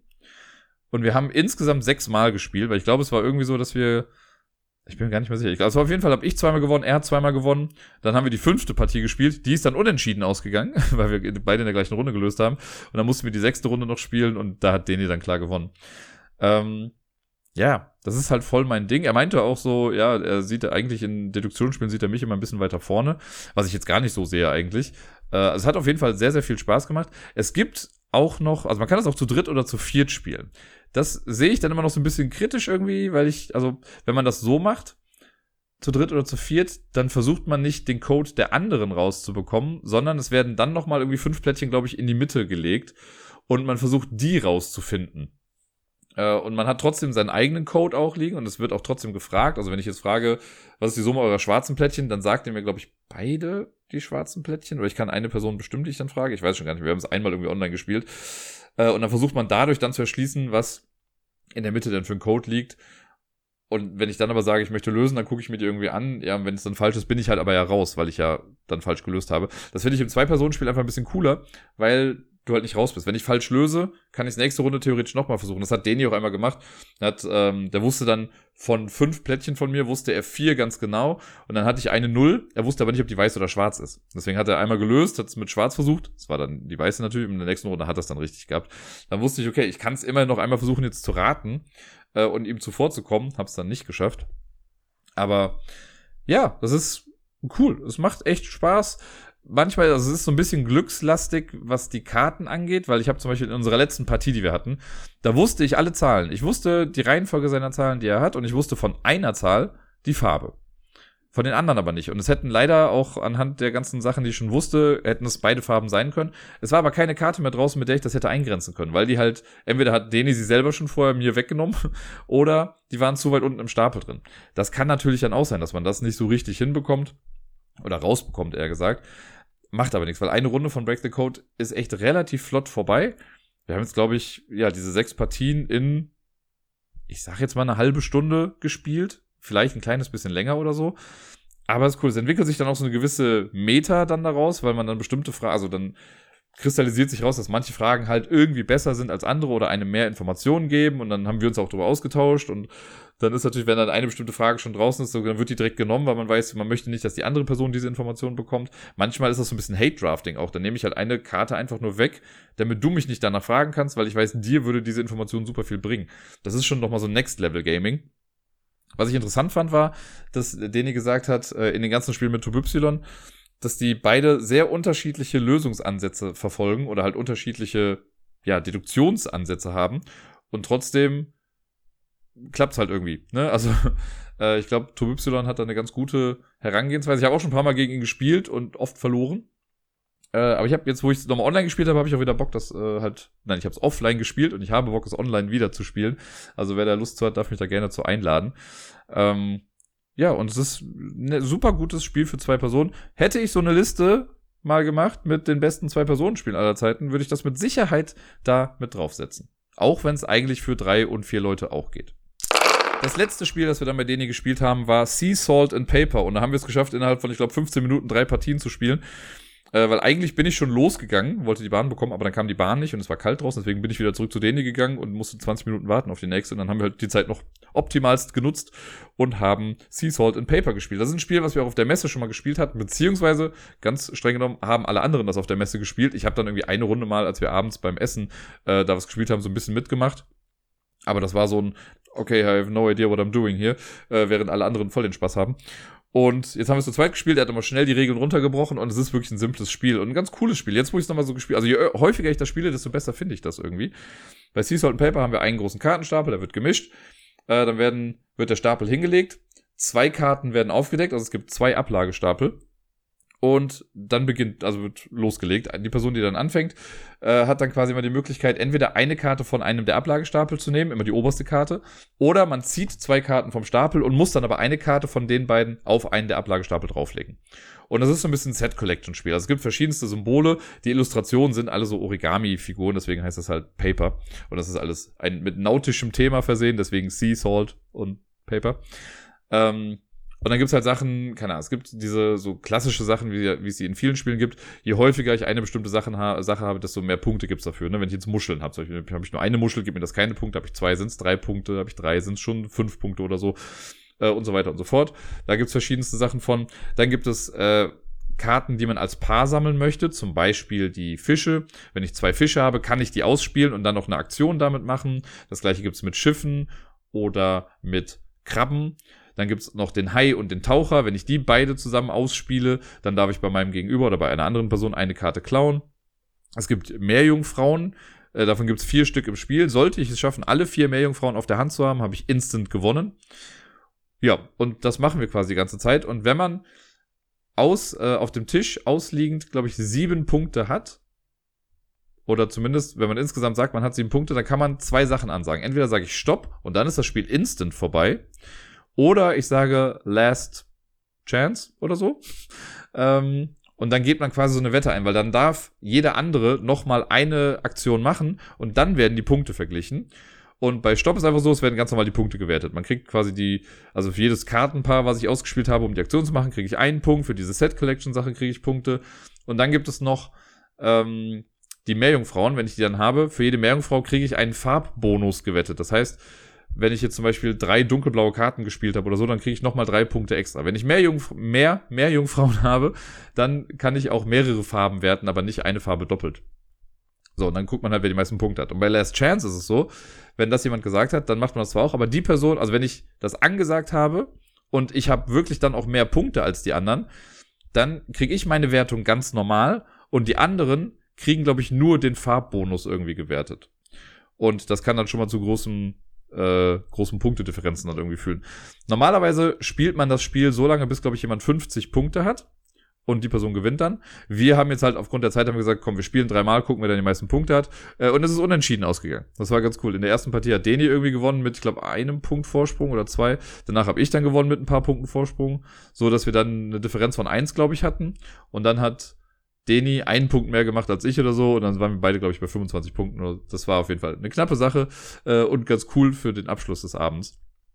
Es ist wirklich, also es ist ein cooles Spiel. Momentan, glaube ich, auch echt nicht mehr so leicht zu bekommen, weil Deni meinte, er hatte halt noch eine extra Copy. Auf der Spielemesse gab es so eine Aktion, wenn man das gespielt hat, dann durfte man sich so einen Button aus einem Beutel rausgreifen und wenn sich halt dann zwei Schiffe zusammengetan haben, haben die irgendwie ein Goodie bekommen oder jetzt äh, einen Rabatt kriegen können oder das eine Süßigkeit bekommen, glaube ich. Und es war so, wenn sich halt vier mehr Jungfrauen gefunden haben, dann haben die alle jeweils das Spiel noch einmal bekommen. So, und Deni hat sich das ohnehin schon geholt, hat dann aber auch das Spiel nochmal durch die Meerjungfrauen bekommen. Äh, und das hat er jetzt letztens dann für viel mehr Geld, als das Spiel eigentlich kostet, dann verkaufen können. Nicht, weil er das so hoch reingesetzt hat, sondern weil eine Person einfach gesagt hat, ich biete dir so viel Geld für dieses Spiel. Und er hat gesagt, okay, warum nicht? Naja, ähm, ja, ist also ist ein cooles Spiel. Jetzt, wo ich es wirklich nochmal so nach Regeln auch gespielt habe und mehr Einblick davon bekommen habe, macht es auch echt Spaß. Ich glaube, wenn man es dann nochmal mit mehr Leuten spielt, ist auch ganz cool. Aber zu zweit hat es auch echt ganz gut funktioniert. Und das wäre auch so ein Spiel, wo ich mir sagen würde, vielleicht zieht das irgendwann auch nochmal hier bei mir ein. Damit kommen wir zum letzten Spiel, das ich letzte Woche gespielt habe. Und damit meine ich auch wieder heute. Denn heute am Sonntag, wo ich es aufnehme, habe ich noch äh, am Mittag quasi ein Spiel gespielt und so habe ich mit Deni etwas getauscht. Ich habe ja letzte Woche von meiner ersten Erfahrung mit Carta Ventura berichtet. Ich habe mir das ja geholt und da gab es ja die, äh, die Finnland Edition. Die habe ich gespielt und hat ja erzählt, was so meine, meine Pros und Cons dazu waren und habe ja am Ende auch so ein bisschen den Spoiler-Teil noch gehabt. Und ich wusste, dass Deni den Oklahoma-Teil hat. Und ich habe ihm jetzt meinen Finnland-Teil mitgebracht und habe den Oklahoma-Teil mitgenommen. Und den habe ich heute zweimal auch schon gespielt. Häufiger werde ich ihn jetzt auch nicht nochmal spielen, wobei eine Sache interessiert mich doch noch. Vielleicht mache ich es dann doch noch einmal. Und ja, äh, ich werde jetzt gar nicht mehr großartig auf alles eingehen. Die Regeln bleiben nach wie vor die gleichen. Wir haben in Carta Ventura Oklahoma genau das gleiche Prinzip. Das heißt, wir haben einen Kartenstapel mit 70 Karten. Es sind also auch hier 70 Karten. Wir kriegen eine kleine Einleitung von der Geschichte, die wir äh, jetzt gleich erleben werden. Und dann machen wir Choose Your Own Adventure mäßig ein kleines Abenteuer und bewegen uns in verschiedenste Bereiche, können dann manchmal mit Personen interagieren, können Aktionen durchführen, die uns dann vor bestimmte Entscheidungen auch mal treffen, äh, stellen. Die müssen wir dann treffen und je nachdem entwickelt sich unsere Geschichte dann ein kleines bisschen weiter. Thematisch sind wir halt hier, sage ich jetzt mal, im Wilden Westen. Wir spielen, und das wird auch, finde ich, ganz gut. Ähm, da wird nämlich auch gesagt, dass der Fall, oder ich sag der Fall, aber dieses Abenteuer ist ab 16, glaube ich. Es wird auch nochmal gesagt, es geht auch um Sklaverei in diesem Spiel und wir spielen auch in der Tat einen äh, Mann, der quasi ja aus der Sklaverei entkommt, beziehungsweise entkommen möchte. Ich betitel das jetzt mal so, äh, weil unser, und ich benutze das jetzt wirklich in den, in den äh, Begriffen, die in dem Spiel auch benutzt werden, weil der Besitzer oder die Person, die behauptet, Besitzer dieses Sklaven zu sein, äh, ist halt hinter der Person her. So, ne? Und das ist so ein bisschen die allgegenwärtige Bedrohung in dem Spiel, würde ich mal sagen. Ich finde das ganze Thema, das kann ich direkt mal vorwegnehmen, wird sehr sensibel irgendwie behandelt und sehr cool. Es gibt auch hier wieder, wie es auch schon bei dem Finnland-Ding gab, gibt es noch so ein Beiblatt zu historischen Hintergründen und so, zu den Figuren, die es da so gibt. Ähm, weil das sind alles Namen, also die meisten Namen hat man vielleicht schon mal irgendwie gehört. Was heißt die meisten? Aber ich habe jetzt ein paar von den Namen schon mal gehört und ich bin mir sicher, mindestens zwei oder drei von den Namen, sowas wie Billy the Kid und sowas, das hat man halt schon mal irgendwie mitbekommen, wenn man irgendwie im Wildwest-Kontext was zu tun hatte oder was gelesen hat oder gesehen hat. Ähm, ich muss sagen, mir hat, also meine generellen Kritikpunkte bleiben noch bestehen. Ne, es ist nach wie vor noch so, dass ich mir das lieber in einer Heftform gewünscht hätte. Und ja, das, also, ich glaube, das ist schon fast der einzige Punkt, wenn ich so drüber nachdenke. Das ist nach wie vor das, was mich so ein bisschen ärgert, dass man halt am Ende auch nochmal alles irgendwie einsortieren muss, ne, wenn du jetzt irgendwie gestorben bist oder sonst, weil du kannst auch hier wieder sterben, ähm, dass du dann irgendwie alles nochmal von vorne aufbauen musst und dann musst du erst sortieren und gucken, wie die Karten dann liegen und bla. Das ist halt so ein bisschen blöd, das hätte man mit einem Heft halt eben nicht. Aber hier, also ich versuche jetzt nochmal, ich habe ja letztes Mal in meinem Spoiler-Teil habe ich ja etwas über die Charaktere, die man so spielt. Ich, ich formuliere das jetzt mal bewusst so. Habe ich ja erzählt, dass ich das nicht so schön fand und vor allen Dingen, dass das so einen riesigen Zeitraum stellenweise umfasst hat, dass es dann irgendwann mal so einen Schnitt gab von wegen zehn Jahre später. Das finde ich halt in einem Choose Your Own Adventure Fall irgendwie so ein bisschen schade, ne, weil ich ja doch eine relativ persönliche Geschichte lesen möchte oder erfahren möchte oder spielen möchte. Hier in dem Oklahoma-Teil gibt's das.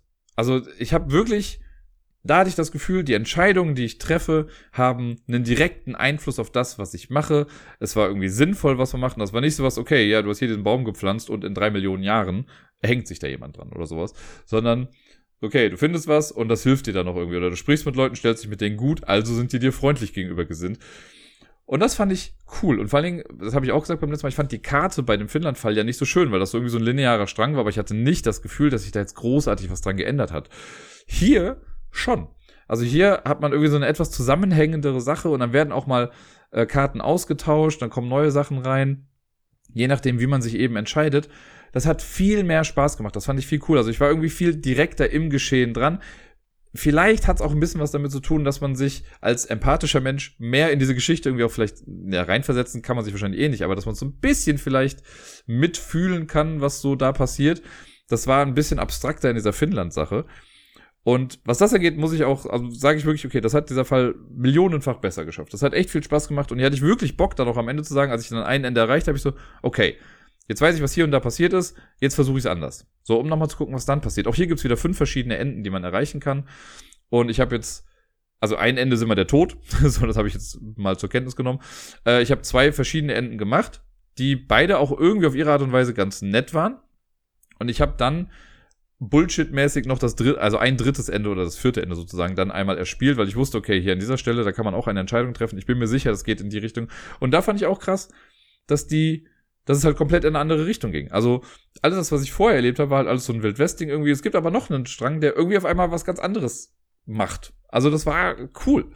Das hat echt Spaß gemacht. Jetzt muss ich leider, um den Tiebreaker festzustellen, den dritten Teil auch noch spielen. Es gibt ja noch dieses, wie heißt das, Lisha, Linsa, wie auch immer. Ähm, den muss ich jetzt auch noch spielen, einfach um sagen zu können, okay, lass den einen Fall vielleicht einfach weg und spielt die anderen beiden, weil die sind cool.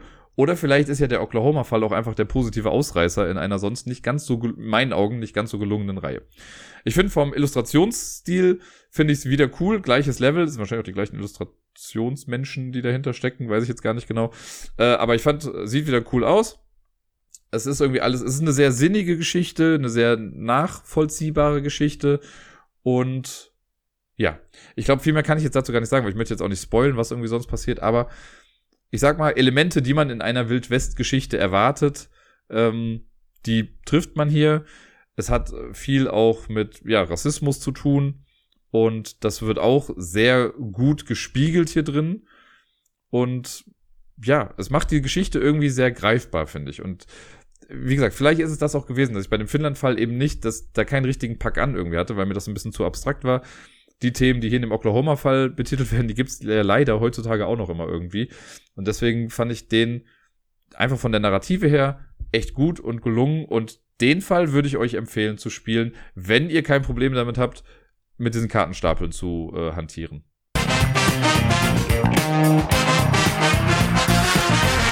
Gestehe, ich habe es mir heute bei der Top Ten Liste ein bisschen einfach gemacht. Normalerweise versuche ich ja irgendwie ein Thema zu finden oder so und dann zehn Spiele oder halt mehrere Spiele zu finden, die dann zu ranken und die besten Spiele davon nehme ich dann irgendwie.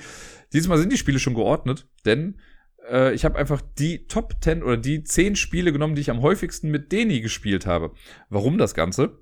Ihr habt ja eben schon mitbekommen, ich habe jetzt quasi bis auf Carta Ventura habe ich ja alles mit Deni gespielt. Jetzt am Samstag war das dann. Äh, das war, weil er die Woche über Geburtstag hatte und ich ihn dann am Samstag besucht habe und wir eben das äh, noch ein bisschen zelebriert haben. Und Deni äh, ist mein bester Freund und mit dem spiele ich schon seit sehr, sehr langer Zeit. Wir kennen uns jetzt seit, also ich weiß gar nicht, seit wann wir uns kennen, online, wir haben uns halt online kennengelernt, über die Brettspielwelt. Spielen verbindet also. Und äh, das ist dann irgendwann von der Brettspielwelt zu ICQ dann übergeschwappt und da haben wir dann irgendwie miteinander viel gespielt. Und das erste Mal gesehen haben wir uns im Jahre 2009. Das war nämlich äh, für mich eine sehr, sehr schwierige Phase, weil meine damalige Freundin, die ist dann für ein Au-pair-Jahr nach Amerika gegangen. Und ich glaube, genau eine Woche später, nachdem sie geflogen ist, war die Spielemesse und Deni meinte, ey, komm doch irgendwie mit, lass doch mal zusammen da hingehen. Und dann haben wir uns im Zug irgendwie getroffen, weil wir dann, also ich bin ja dann über äh, von Köln aus über Düsseldorf dann dahin gefahren und der gute Mann wohnt in Düsseldorf und deswegen sind wir dann gemeinsam dahin, haben den ersten Tag auf der Messe verbracht und seitdem sind wir jedes Jahr zusammen auf der Messe gewesen und haben die ersten zwei Jahre oder drei Jahre haben wir dann jeweils immer nur einen Tag gemacht und irgendwann haben wir gesehen, okay, mit einem Tag kommen wir nicht mehr hin und dann waren es glaube ich einmal zwei Tage und dann war es ja, fuck, wir nehmen eine Dauerkarte. Ja, und seitdem ist das quasi fest in den Kalendern irgendwie integriert, dass wir da hingehen. Und daraus ist halt eine sehr, sehr tolle und langlebige Freundschaft mittlerweile ja schon entstanden. Äh, und deswegen gehört Deni auch zu den Menschen, mit denen ich halt am meisten gespielt habe. Äh, so generell im Leben. Ich habe mal geguckt in meiner App, wo ich das ja tracke. Jetzt tracke ich ja erst seit 2014, also da fehlen noch ein paar Jahre quasi. Äh, ich habe auch noch mal kurz geguckt in der Brettspielwelt. Leider funktioniert das mit den Statistiken nicht mehr so ganz genau. Aber ich habe mal geguckt, alleine Backgammon habe ich irgendwie, ich glaube 200 Mal oder so mit Deni gespielt in der Brettspielwelt. Bei Pandemie war er auch über 100 Mal mit dabei. Also ich habe schon recht viel mit ihm weggezockt. Und in meiner All-Time-Liste von Menschen ist er quasi auf Platz zwei. Wenn ich jetzt in meine App gucke, ist er auf Platz drei, weil ich auf Platz eins bin, logischerweise. Äh, Gerda ist dann auf Platz zwei, was, oder so gesehen, meiner mitspielenden Person ist sie auf Platz eins, was ja auch logisch ist, ne? Wir haben ja einfach ewig lang zusammen gewohnt und viel gespielt, fast jeden Tag irgendwie. Äh, aber dann kommt Deni, mit dem habe ich äh, zumindest gelockt 742 Partien. Das sind, glaube ich, noch ein paar mehr, alleine von gestern, weil ich habe jetzt, glaube ich, gar nicht jede einzelne Partie gelockt, aber 742 ist ja auch schon mal eine Hausnummer. Und da habe ich halt mal geguckt, was haben wir denn am häufigsten eigentlich davon zusammen gespielt. Ähm, hat mich ein bisschen überrascht, ehrlich gesagt. Aber so ganz dann auch wieder nicht. Ich habe ein Spiel mal rausgenommen, weil da kann ich mich ehrlich gesagt gar nicht mehr dran erinnern, dass wir das zusammen gespielt haben, obwohl da steht, dass wir das achtmal zusammen gespielt haben, aber ich weiß gar nicht mehr wann, müsst ihr mal genauer nachgucken. Aber ja, jetzt kommen mal die zehn Spiele, die ich mit dem Deni am häufigsten seit 2014 äh, gespielt habe. Und auf Platz Nummer 10, das wird ihn sehr freuen, ist auch so ein kleiner Running Gag mittlerweile, ist Best Treehouse Ever. Das ist ja ein Spiel, was ich irgendwann mal hatte und das haben wir dann auch ein paar Mal gespielt. Ich glaube, das haben wir achtmal oder so bisher gespielt, also noch gar nicht so exzessiv oft. Äh, irgendwann wurde es halt so ein bisschen der Running Gag, weil Deni jedes Mal, wenn er da war, gefragt hat, ob wir nicht Best Treehouse Ever spielen können. Und ich dann irgendwann dazu übergegangen bin, das Spiel zu verstecken. Einfach zu sagen, äh, ich hab's gerade nicht hier. So, mittlerweile hat er selber das ist ein bisschen das Problem. Äh, ich habe auch voll nichts gegen Best Treehouse Ever. Ich mag das. Das ist ein Drafting-Spiel, wo man so ein kleines äh, Baumhaus sich quasi zusammenpuzzelt. Super süße Illustration.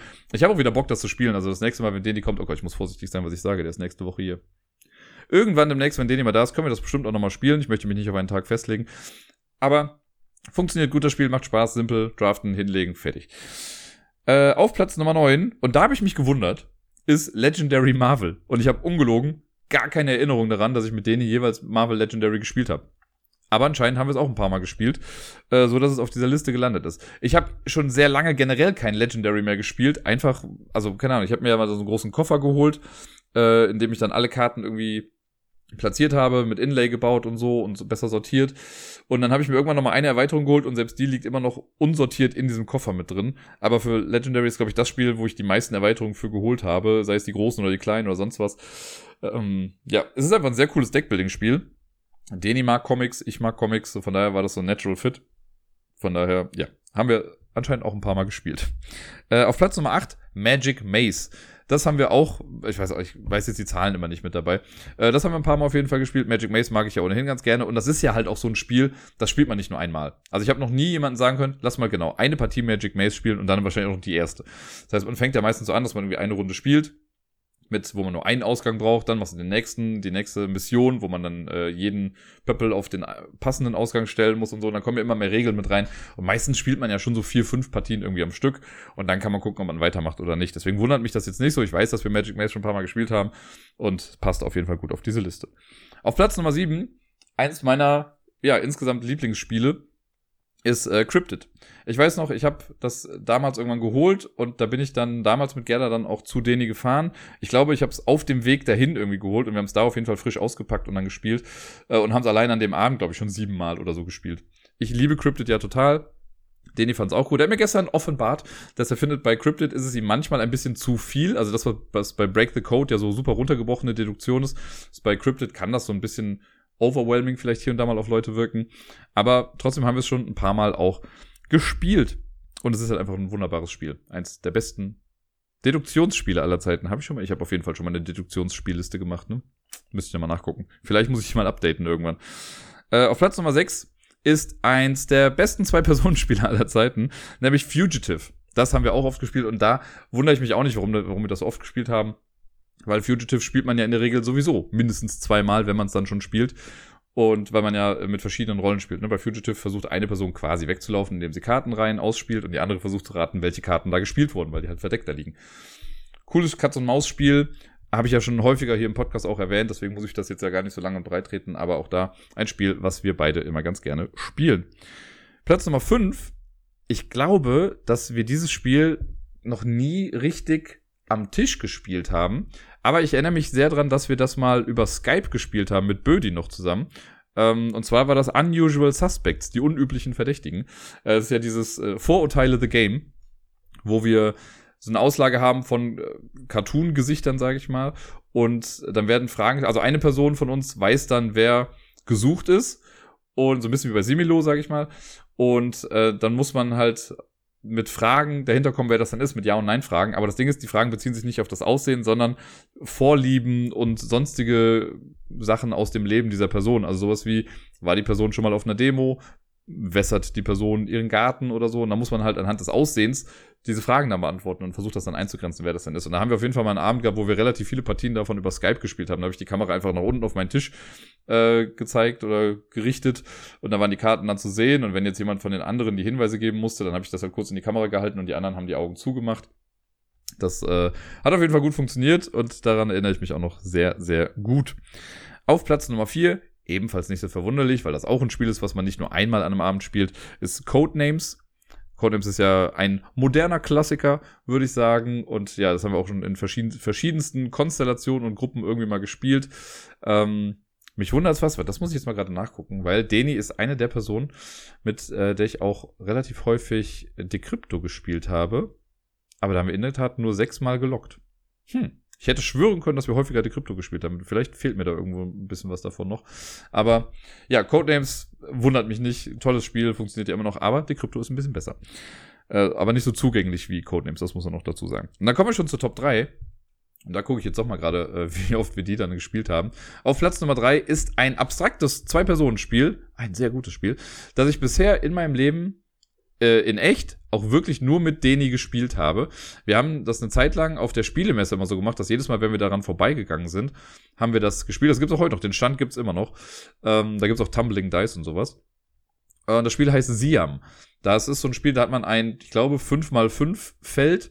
Einer spielt Elefanten, einer spielt Nashörner und man versucht im Prinzip einen Berg, der in der Mitte steht, da gibt's drei Stück von, den versucht man vom Berg, äh, vom Feld runter zu schubsen und man muss mal halt gucken, wie die ausgerichtet sind. Ne? Man kann andere Figuren auch schubsen, aber nicht, wenn die gegeneinander gerichtet sind. Es sei denn, die Stärke auf der einen Seite ist größer als die auf der anderen Seite. Sehr cooles Spiel. Deni hat es dann irgendwann mal äh, selber auch geschenkt bekommen zu Hause und dann haben wir das bei ihm gespielt und ich weiß, das war ein denkwürdiger Abend, aber wir haben dann an einem Abend äh, gespielt und gespielt und gespielt und ich gucke, es war äh, am 8. Dezember 2018, also wahrscheinlich war es auch irgendwie nach seinem Geburtstag dann. Da habe ich hier äh, sechs gelockte Partien, ich hatte eigentlich sieben im Kopf. Aber ich weiß noch, dass Deni gesagt hat, wir spielen das jetzt so lange, bis ich einmal gewinne. Deswegen mussten wir sechsmal spielen. und manche Partien waren wirklich relativ schnell vorbei. Äh, wir haben es jetzt auch dann sehr auf Geschwindigkeit irgendwie ausgelegt, von daher war das jetzt auch nicht super durchdacht alles. Aber ja, Siam haben wir insgesamt, habe ich jetzt hier 14 Mal stehen, was ja auch schon eine ganze, eine große Nummer ist, finde ich mal so für Spiele, die man spielt ich weiß, wenn man jetzt andere Partien nimmt, wenn ich jetzt meine Mau-Mau-Partien in meinem Leben zusammenrechne, würde ich wahrscheinlich auf 12.000 kommen. Aber so für physische Spiele finde ich 14 ist schon eine, ist eine gute Zahl. Auf Platz Nummer zwei habe ich ein Kartenspiel, das ich seit, ich möchte sagen, zwei Jahren an jemanden verliehen habe, nämlich an Wookie. Das Spiel ist Smash Up ich mag Smash Up ja total und ich habe das mit Deni damals quasi auch kennengelernt. Das war auch mit bei einer meiner ersten Messen. Ich weiß gar nicht mehr genau, wann das war, aber ich weiß noch, das wurde mir an einem Demotisch von Pegasus Spiele äh, erklärt oder uns wurde das erklärt. Und dann habe ich das im Nachgang dann irgendwann auch gekauft und das haben wir dann häufig gespielt, oft dann auch zu dritt. Und ja, Smash Up ist einfach ein tolles Spiel. Ich kann verstehen, dass es Leute gibt, die das nicht so super gut finden äh, oder die auch die Schwächen da sehen. Ich weiß, ich habe es ja mal mit Turbo Y gespielt und er meinte, ähm, das hat halt schon noch eine hohe Downtime da muss ich auch sagen, da bin ich wirklich sehr anfällig für bei dem Spiel, dass wenn ich das spiele, dass ich sehr viel nachdenke, weil es gibt ja auch viel, was man beachten muss. Wenn man jetzt zu zweit spielt, dann hat man drei Basiskarten draußen. Ich habe meine zwei Fraktionen, muss ja gucken, kann ich die da spielen? Also, je nachdem, welche Fraktion man hat, ist das halt, also muss man halt auch mehr überlegen. Wenn ich jetzt nur mit den stupiden, weiß ich nicht, Ninja-Dinosauriern spiele, so dann habe ich nicht so viel, worüber ich nachdenken muss. Aber wenn du mit den Steampunk-Robotern spielst oder so, ja, dann gibt's halt schon ein bisschen mehr zu beachten. Und das wurde ja mit jeder Fraktion, die rauskam, dann noch ein bisschen mehr.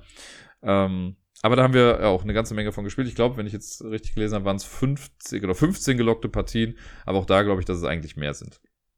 Und dann kommen wir zur, zumindest in meiner BG Stats App unangefochten Nummer eins mit 21 äh, Partien. Und zwar ist das Schottentotten, ebenfalls eines der besten Zwei-Personen-Spiele aller Zeiten. Schottentotten, das wunderbare kleine Kartenspiel, wo wir so neun Grenzsteine haben und die dann quasi versuchen zu, mit so kleinen Pokerhänden quasi zu bekommen. Ähm, auch das schon ein paar Mal hier im Podcast erwähnt, meistens wahrscheinlich, wenn ich es gegen Deni gespielt habe. Und das, ich weiß noch, das haben wir auch mal in, auf, im Zug gespielt. Wir haben dann irgendwann mal versucht, die äh, hier Schottentotten 2 zu spielen, was wir beide einfach nicht so toll fanden. Schottentotten 1 ist einfach ein perfektes Spiel. Das ist so gut, wie es halt eben ist. Da braucht man nicht noch mehr oder weniger mit dazu. Selbst diese ganzen Taktikkarten, die da noch mit drin sind, schmeißt die weg, braucht ihr nicht, könnt ein Kartenhaus drauf bauen, ist super. Aber das Spiel Schottentotten, äh, ja, das haben wir wirklich häufig gespielt. Es macht Spaß, das mit denen zu spielen, weil ich finde, Schottentotten lebt auch ein bisschen davon, also ich sag mal so, wenn ich, das klingt, ich will es gar nicht so arrogant klingen lassen, aber man will halt schon gegen jemanden spielen, der auf dem gleichen Niveau spielt wie einer. Und wenn ich jetzt gegen jemanden spiele und ich merke, okay, die andere Person legt total unüberlegt Karten hin, dann macht's halt nicht so viel Spaß, weil yay, dann gewinne ich halt vielleicht schnell. Aber dann war das halt nicht so die Challenge. Und ich mag das zu wissen, dass mein Gegenüber ähnlich viel Investment in das Spiel zeigt wie ich gerade. Und wenn dann irgendwas so spannende Situationen stehen, auch da natürlich, ne, es gibt manchmal so Situationen, wo du einfach Pech hast und die Karte nicht ziehst, die du dann irgendwie noch brauchst. Und dann irgendwann so, wenn das dann so ans Ende kommt, man überlegt, okay, die Karte kann ich dahin spielen, die hat der Safe auf der Hand, die fehlt mir noch. Mhm. Das mag ich total. Und ja, ich finde, das ist ein, ein guter Platz äh, eins in der Liste der Spiele, die ich am häufigsten mit Deni gespielt habe, weil es nochmal so ein bisschen zeigt, äh, ich finde, Deni ist halt auch jemand, also in meinem Kopf ist Deni immer besser in Spielen als ich. So, das kann stimmen, kann auch nicht spielen. Ich könnte theoretisch ja mal nachgucken, was die Statistiken dazu sagen. Aber alles in allem äh, habe ich Deni immer abgespeichert als einer, der am häufigsten gewinnt. Ich sehe gerade, seine Total Win Percentage laut der App ist 43%. Was ist denn meine Win Percentage? 47%. Aber halt mit allen anderen Menschen zusammen auch. Ähm, ja. Trotzdem finde ich eben das bei Schottentotten so cool, dass ich weiß, okay, mit Deni habe ich da einen Gegner, der mir ebenbürtig ist oder ich bin ihm ebenbürtig oder wie auch immer. Und das finde ich einfach sehr cool und ich bin da sehr dankbar für, dass er mich schon so viele Jahre irgendwie auf meinem Weg begleitet. Er hat mich schon durch diverseste Krisen irgendwie mit durchbegleitet und auch durch schöne Momente äh, und andersrum genauso quasi. Von daher hoffe ich, äh, dass das einfach nie aufhört und da noch eine ganze Menge mehr Spiele noch auf die Liste gepackt werden könnten.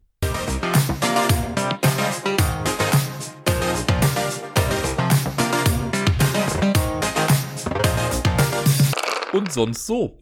Letzte Woche hatte ich in Sachen Miepel ein kleines äh, Achterbahn-Gefühls- Chaos. Oder nein, ist eigentlich schon zu viel gesagt. Aber es war ein, ein Auf und Ab, nennen wir es mal so. Denn ähm, es ist ja immer so, dass ich sie immer vom Kindergarten abhole und ich hatte sie jetzt letzte Woche, zwar am Montag nicht, aber Dienstag und Mittwoch hat sie bei mir geschlafen und von Freitag auf Samstag auch nochmal und Samstag haben wir auch viel Zeit miteinander verbracht dann noch, bis sie dann abgeholt wurde, bevor ich dann zu Deni gefahren bin. Und es war, glaube ich, am, lass mich überlegen. Also eigentlich war die Woche über alles an sich soweit in Ordnung. Sie hat jetzt am Mittwoch war es, glaube ich, da habe ich sie schon abgeholt und da war sie schon so ein bisschen, na, ich will gar nicht mitkommen, so als ich sie am Kindergarten abgeholt habe. Und dann habe ich noch gesagt, ey, wir müssen noch unseren Weihnachtsbaum schmücken. Äh, und dann war sie direkt so, oh ja, auf jeden Fall und kam dann auch mit. Und am Donnerstag, Jesus Christ, Hell Breaks Loose. Da habe ich sie dann abgeholt und es war ein ein Drama ohnegleichen. Also sie wollte nicht sie ist auf den Boden geschmissen. Äh, die Erziehungskräfte, die da waren, die konnten sie auch zu nichts bewegen. So, dann habe ich schon mal ihre Jacke geholt und so, hier, kannst du schon mal anziehen. Das war dann irgendwie auch doof. So, dann habe ich sie da angezogen. Da hat sie total angefangen zu brüllen, zu schreien, das war der falsche Ort und der falsche Platz. Und das war sie, wollte sie alles nicht. Und dann habe ich ihre Schuhe schon mal wieder zurückgebracht, die Hausschuhe. Das war dann auch falsch, weil das wollte auch sie machen. Also sie hat nur noch geschrien und es war, also alles war falsch. Und puh, das war, das war neu in dem Ausmaß. Äh, und das muss man ja auch erstmal irgendwie aushalten können, das Ganze. Es war auch nicht so einfach, gestehe ich. So, da war ich kurz auch ein bisschen überfordert. Äh, auch als wir dann rausgegangen sind, ne? ich habe sie dann getragen und dann hat man richtig gemerkt, so die war richtig am Zittern und richtig vor, ich weiß nicht, ob es Wut war oder Verzweiflung oder vor Unwohlsein. Irgendwann ging es dann so, dann wollte sie zu Fuß gehen, dann ist sie an der Hand gegangen und also wollte sie dann auch und dann war auch irgendwann gut und hat sie auch wieder gelacht und alles war tutti. Aber das war schon heftig irgendwie. Ähm, und ja, da war ich, also im Nachgang habe ich dann auch nochmal so überlegt, was denn, also was, was war denn? Und ich bin jetzt mal so reflektiert und sage mal, ich glaube nicht, dass es an mir liegt. äh, Sarai hat auch schon die Vermutung geäußert, naja, es kann ja sein, dass halt generell irgendwie vielleicht viel war und wenn dann die Person kommt, bei der sie sich sicher fühlt, dass sie dann irgendwie alles loslassen kann und das äh, ist natürlich eine, ist eine sehr schöne ähm, Denkweise dazu und das stimmt auch mit Sicherheit auf eine gewisse Art und Weise. Äh, ich glaube halt, das, was sie gerade so sehr beschäftigt, ist so die Kindergartensituation gerade, weil die da gerade leider echt viel mit Krankheiten so zu kämpfen haben. Also alleine in der Gruppe von Miepel, da sind die ganzen äh, Betreuungskräfte nicht da, gerade weil sie krank sind und es müssen immer Gruppen geschlossen werden, dann werden Gruppen zusammengelegt und sie hat da gar nicht mehr so die, ja, nicht mehr so die Konsistenz, die vorher irgendwie da war. Heißt das Konsistenz? Nicht so die konstanten Bezugspersonen.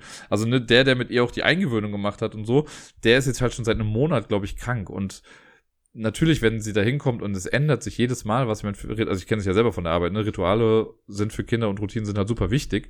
Und das hat sie da, glaube ich, nicht so sehr. Und deswegen muss sie da schon relativ viel aushalten, was das irgendwie angeht. Ich hoffe halt, dass das irgendwie alles ein bisschen besser wird demnächst. Äh, aber das war schon echt heftig. Am nächsten Tag, am Freitag, habe ich sie auch abgeholt und da war wieder alles tutti, da hat sie sich echt gefreut und alles war gut. Vielleicht musste sie auch einmal irgendwie alles rauslassen und das war dann halt eben der, der Schrei der Giganten, der da kam. Aber ja, das, äh, das war schon was. Und ansonsten hatten wir aber noch echt viel Spaß. Wir waren am Samstag, äh, also sie hat super lang geschlafen am Samstag, das hatte ich auch noch nicht. Die ist am Freitag relativ spät, sage ich mal, eingeschlafen. Ich glaube so, äh, wirklich eingeschlafen erst um halb zehn. Also auf Twitter gibt's ja auch immer mal wieder die Diskussion, wo Leute fragen, ja, wann schickt ihr euer Kind ins Bett? Und bei uns ist es halt so, dass Miepel bei mir in der Regel so um halb neun bringe ich sie dann langsam ins Bett mit Zähneputzen, Pyjama anziehen, äh, so dass wir dann im besten Fall, dass sie um 9 Uhr schläft. Jetzt war es die letzten Mal aber so, dass sie halt meistens erst was später eingeschlafen. Das, das hat man ja nicht immer so in der Hand. Das ist halt auch mehr so um halb zehn oder so eingeschlafen. Was ich per se aber nicht so schlimm finde, weil ich weiß, wenn sie früher ins Bett geht, schläft sie eigentlich ja auch dann nicht ganz so lange und ist dann vielleicht auch schon mal um fünf wach. Deswegen habe ich es lieber, sie ist eine Stunde länger wach, schläft dann aber halt auch bis sechs oder sieben, damit ich auch ein bisschen mehr schlafen kann. Ja, und am Samstag, da ist sie dann recht spät, also wie gesagt um halb zehn, glaube ich, dann eingeschlafen. Und ja, ich bin dann halt ins Bett gegangen und habe gepennt. Ich bin nachts einmal irgendwie wach geworden. Und dann äh, am nächsten Morgen wurde ich wach um, weiß nicht, also ich wurde, glaube ich, um sieben oder kurz nach sieben wach. Ich weiß nicht mehr ganz genau. Und Miepel war noch nicht wach. Ich dachte, okay, cool. Und irgendwann bin ich dann mal aufgestanden und habe schon irgendwie Wäsche abgehangen und Sachen in der Küche eingeräumt und sie hat immer noch geschlafen. Ich glaube, sie hat bis 8.30 Uhr oder so, lag sie dann im Bett und hat geschlafen. Und das war neu. Das war cool. Sie war doch nicht happy. Ich habe dann ein schönes Frühstück für uns vorbereitet. Das haben wir dann gegessen. Und dann sind wir danach äh, in einen Indoor-Spielplatz gegangen. Das heißt, in Köln gibt's ja einen, der heißt Silly Billy. Grandioser Name. Da war ich früher mal mit äh, Kindergruppen irgendwie von einer anderen Arbeitsstelle noch. Und da wollte ich schon mal irgendwann mit ihr hin, aber da ging es ihr dann nicht so gut. Und jetzt dachte ich mir so, ach komm, äh, versuchen wir es doch mal. Ich bin zwar immer noch so ein bisschen angeschlagen gewesen durch meine Stimme. Ich weiß gar nicht, ob man das heute noch so hört, aber ähm, ist nicht ganz so schlimm wie letzte Woche, aber es ist immer noch nicht so ganz weg. Aber ich wollte trotzdem wieder was mit ihr machen. Dann sind wir da hingefahren. Das ist ein bisschen außerhalb. Mussten wir, glaube ich, so eine halbe bis dreiviertel Stunde haben wir dann schon gebraucht, bis wir da waren. Ähm, naja, und dann zahlst halt Eintritt und dann gibt's da halt, keine Ahnung, Hüpfburgen und Trampoline und was weiß ich nicht alles. Und man hat so direkt gemerkt, okay, Miepel ist voll beeindruckt davon und will sich irgendwie alles angucken. Dann bin ich einmal überall mit ihr hingegangen und habe ihr alles gezeigt so und dann hat sie Sachen ausprobiert. Ähm, wollte ganz viel da noch machen und dann, das finde ich halt so toll, weil sie ist halt schon ein recht mutiges Kind. Ähm, sie braucht am Anfang immer noch so ein bisschen, also will sie auch an der Hand gehen, dann muss sie auch mit runterrutschen. Aber wenn sie dann einmal sich sicher fühlt so, dann macht sie die Sachen auch alleine. Also sie ist dann später auch alleine in so einem Kletterturm irgendwie hochgeklettert und wieder runtergerutscht. Und dann soll ich zwar immer noch zugucken, aber sie macht's alleine. Und das finde ich halt total cool. Wir dann einmal, da wollte sie auf eine höhere Rutsche gehen, irgendwie von der zweiten Etage runter.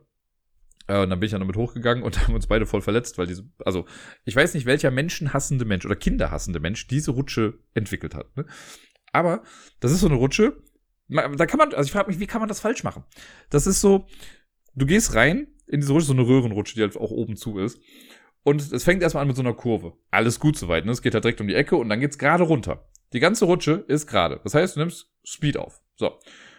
Normale Rutschen, normale Menschen, die sowas konzipieren und ein bisschen Ahnung von Physik vielleicht haben, wissen doch dann, wenn ich jetzt unten ankomme, will ich ja einfach nur noch unten raus. Ne, dann ist dieses Auslaufstück, dann haben die auch, die, da liegen dann Matten, auf denen man dann landet, so alles gut. So, dann kommst du da irgendwie an. So, du hast ja relativ Speed, du hast keine Kurven mittendrin irgendwie. Aber bei dieser Rutsche war das so, du gehst, machst die erste Kurve, rutschst runter mit Speed, kommst dann unten an und in das Auslaufstück selber ist so eine leicht geneigte Kurve. Das heißt, wir kommen mit Karacho, also ich hatte Miepel halt auf, den, auf dem Schoß, wir sind runtergerutscht und ganz zum Schluss haust du dir einfach nochmal volle Möhre den rechten Arm und die Schulter und sonst irgendwas an diesem Ausläufer dann irgendwie an. Und du kannst ja nichts dagegen machen. Also du hast ja, also mega bescheuert. Miebel hat's auch so ein bisschen erwischt dann an der Schulter noch so. Zum Glück nicht so wie bei mir. Ich habe schon so einen kleinen blauen Fleck dann noch irgendwie von davon getragen. Aber alter Falter, also was für ein, ja, wie ich sage schon, kinderhassender Mensch hat das denn bitte schön entwickelt? Naja. Ähm, man konnte dann noch was essen, wir haben dann auch noch was gegessen am Ende. Am Ende gab es dann ganz kurz nochmal Drama, weil natürlich mussten wir dann irgendwann fahren. Äh, und die Kleine war schon echt ausgepowert. Sie hat zwei Stunden echt Gas gegeben, da gerade auf den Trampolin. Da hatte sie super viel Spaß mit dabei. Ähm, und dann wollte sie halt erst nicht gehen, aber war auch müde und dann hat sie da noch ein bisschen angefangen zu weinen. Als wir dann aber draußen waren, war auch schon wieder alles in Ordnung. War ein bisschen blöd, dass wir dann irgendwie nicht den, äh, also der Bus kam dann irgendwie nicht, der einfach da stand. Deswegen mussten wir dann ein Stück weit wieder zu Fuß gehen. Und ich habe es gerade noch geschafft, sie dann noch nach Hause zu retten und dann ist sie im Bett quasi innerhalb von fünf Minuten auch eingepennt. Hat den Schlaf der Gerechten geschlummert. Äh, war auf jeden Fall ganz cool. War ein nettes Erlebnis da in diesem Silly Billy Park. Da gehen wir bestimmt noch mal irgendwann hin. Es ist leider, finde ich, auch wieder so ein bisschen teuer. Ich kann es irgendwie verstehen. Aber für Kinder, also Miepel zahlt jetzt, weil sie über zwei ist, schon 11 Euro an Eintritt. Und für Erwachsene kostet es die Hälfte, also 5,50 Euro. Das ist schon was. Und dann gibt's halt ein paar Sachen, wo du auch nochmal Geld irgendwie einschmeißen kannst. So kleine Automaten, die haben wir dann auch mal ausprobiert. Wir haben auch noch was da gegessen. Also alles in allem sind wir da schon auf, weiß ich jetzt nicht, 30 Euro irgendwie gekommen. Dafür, dass wir da jetzt da, ich glaube, zwei Stunden waren oder zweieinhalb Stunden vielleicht ist schon eine ganze Menge. Normalerweise verbringt man da, glaube ich, auch einen ganzen Tag, aber ich finde, dafür ist dann auch schon wieder nicht ganz so abwechslungsreich. Also mal gucken. Aber irgendwann gehen wir da bestimmt nochmal hin, weil, wie gesagt, es hat ihr sehr gefallen und sie hat auch schon gefragt, ob wir nochmal irgendwann da hingehen können. Jo. Äh, ansonsten noch mehr zu Miepel. Äh, es gab ja jetzt Adventskalender. Ich habe ja eben schon mal gesagt, dass wir unseren Weihnachtsbaum geschmückt haben. Ich habe so einen kleinen Fake-Weihnachtsbaum hier. Meine Schwester hat mir ja mal vor vielen, vielen Jahren einen äh, echten Weihnachtsbaum, so eine kleine Tanne quasi geschenkt. Die war dann im März schon relativ knusprig. Sie hat dann das Jahr danach nochmal versucht. Das, äh, den konnte ich dann ein bisschen länger retten, aber durch einen längeren Urlaub und so ist auch der dann irgendwann äh, eingegangen. Und dann habe ich einen aus Plastik bekommen. Und der lebt immer noch. Der ist auch nicht verrostet oder so. Und den habe ich jetzt halt hier äh, hingestellt. Den habe ich dann mit Miepel zusammen geschmückt. Und ich habe jetzt ja dann auch noch einen Adventskalender gemacht. Und sie hat, fand ich ganz süß, sie hat so kleine Tütchen, also die habe ich letztes Jahr auch schon mal gehabt, die habe ich jetzt nochmal reused. Und die kriegt jetzt jeden Tag so ein kleines Tier. Habe ich das letzte Woche schon erzählt? Ich bin mir gar nicht sicher. Aber auf jeden Fall kriegt sie jeden Tag ein Tier. Äh, so ein kleines Spielzeugtierchen. Und zudem auch noch drei Leuchtsterne. Weil wir haben in einer kleinen Geschichte, haben wir das mal gelesen, dass da auch ein Kind war, das konnte nicht auf Weihnachten warten und das hat dann jeden Tag einen kleinen Stern bekommen, durfte sich den dann quasi an die Zimmerdecke packen, so dass dann bis Weihnachten ein großer Sternhimmel entstanden ist. Und ich fand die Idee ganz süß und äh, Miepel meinte auch, dass sie das, äh, sie will das auch haben. Und deswegen habe ich ihr jetzt so dann so kleine äh, Leuchtsterne geholt und die Äh, da hat sie immer drei Stück von in einer Tüte drin. Das heißt, jeden Tag kriegt sie ein Tier und die drei Sterne. Die drei Sterne kleben wir dann zusammen auf. Und dann will sie auch immer direkt sofort sehen, wie sie dann auch leuchten. Deswegen hat sie noch so eine UV-Taschenlampe, so eine Schwarzlichttaschenlampe, leuchtet dann die Sterne einmal an. Das weiß sie mittlerweile, dass das mit der Taschenlampe gut geht. Mit Licht aus und so. Und es sieht jetzt schon cool aus. Das sind gerade mal neun Sterne, die sie da hat, aber es sieht schon ganz cool aus. Und ich bin schon sehr, sehr gespannt, wie hell das Ganze leuchtet und wie cool das aussieht, wenn sie dann wirklich aus 24 Türchen dann alles hat. Auf jeden Fall sehr, sehr süß. Ähm, ich selbst habe auch einen Adventskalender bekommen. Zwei sogar. Quasi beide von Sarai, beide sehr süß. Äh, der eine, das ist, äh, ich sag mal, ein klassischer. Ähm, da kann ich jeden Tag ein Türchen aufmachen.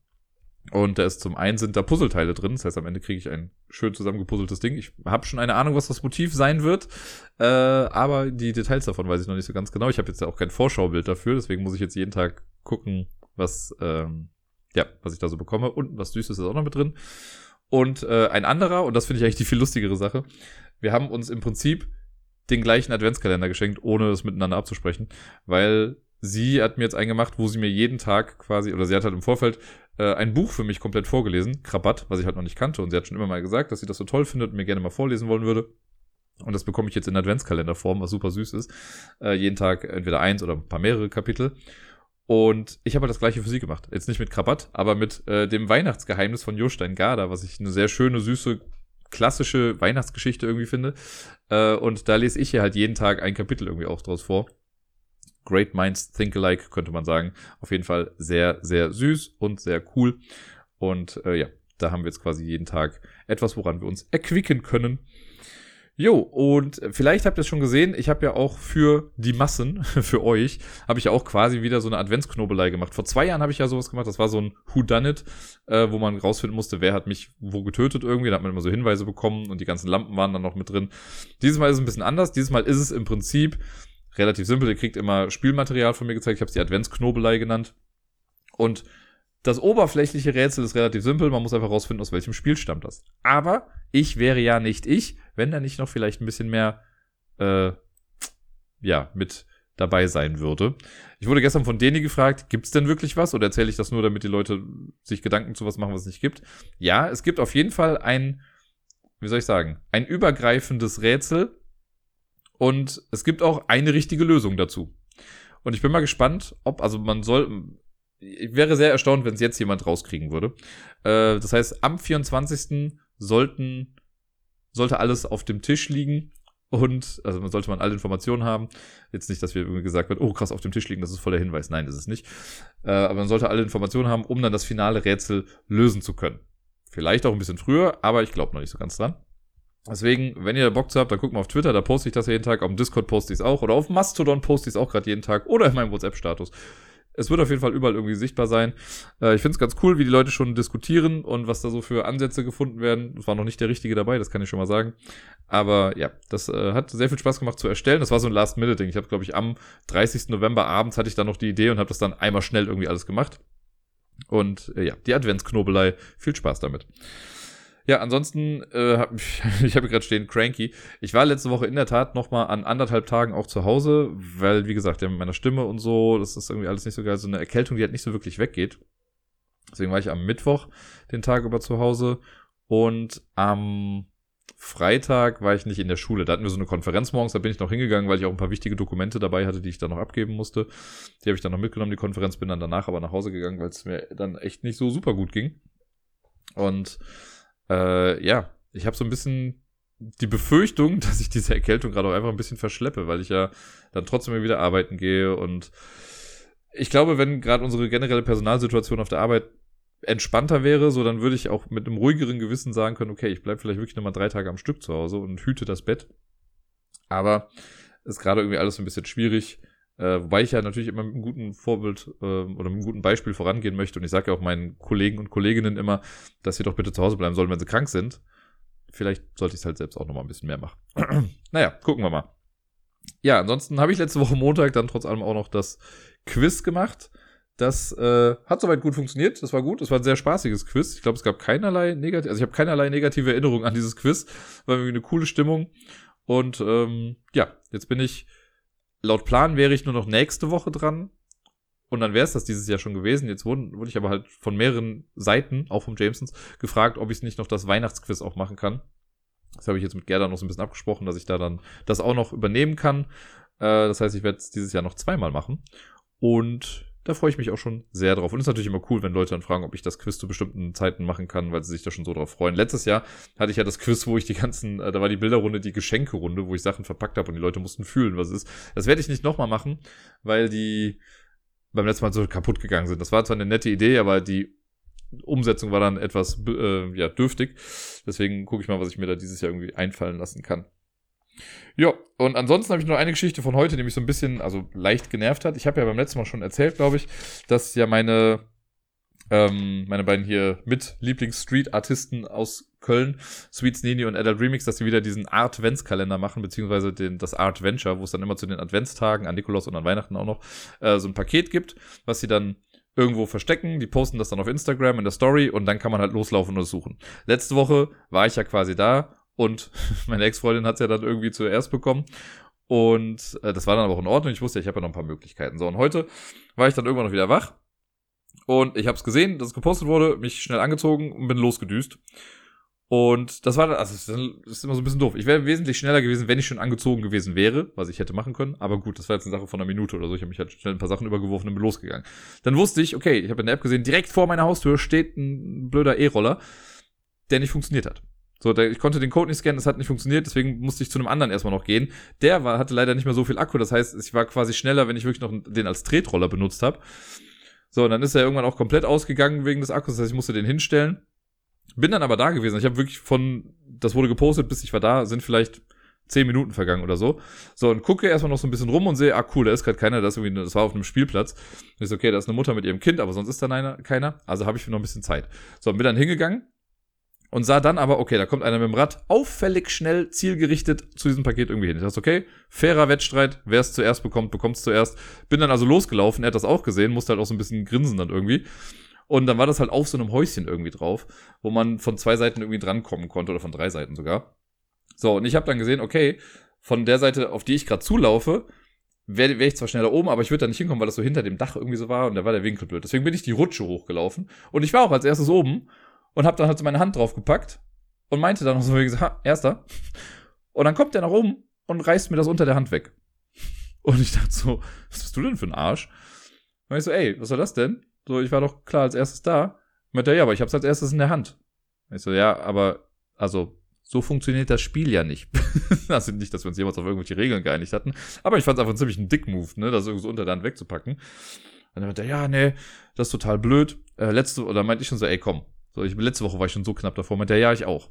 Dann meinte ich schon so, ja, glaube ich nicht, weil ich habe dich ja nicht gesehen. So, ich war ja da. und du warst nicht da. Naja, und dann war der echt ein bisschen, Grummel meinte so, ja, komm, wir teilen. Ich so, ja. Also erst habe ich mich so ein bisschen auch dagegen gestrebt, weil ich noch so dachte, so, ich fand es halt einfach eine blöde Aktion von ihm, wo er dann aber auch da meinte, ja, entweder wir teilen oder ich hau jetzt einfach alleine mit dem Paket ab. also ich dachte, okay, du blöd, Mann. so einfach nur ein blöd, Mann. Ich so, okay, dann teilen wir halt. Und dann habe ich bekommen, Spirit of Christmas. Dann hat er es irgendwie aufgemacht, das Paket. Und ich so, weißt du was? Such dir aus, was du daraus haben möchtest. Ich nehme einfach das, was übrig bleibt. Ne? Zeigst du mal ein bisschen Größe noch. Äh, so, und hab das dann irgendwie gesagt. So, und dann meint er, ja, ich guck mal. Und guckt rein so. Und er wollte safe nur eine Sache haben. So, der wollte so eine Dose dann irgendwie haben. Also es gibt ja diese Spraycans und es gibt ein paar Künstler, die dann die quasi einmal blank machen und da dann noch äh, wieder Grafiken draufpacken. Das sieht ganz cool aus. Ich habe selber schon auch eine hier noch davon. So, und der hat so durch die Sachen durchgeguckt und man hat so, also ich habe zumindest so gedacht, so, irgendwie, den interessiert das alles gar nicht, was da drin ist. So, der wollte nur diese eine Dose haben.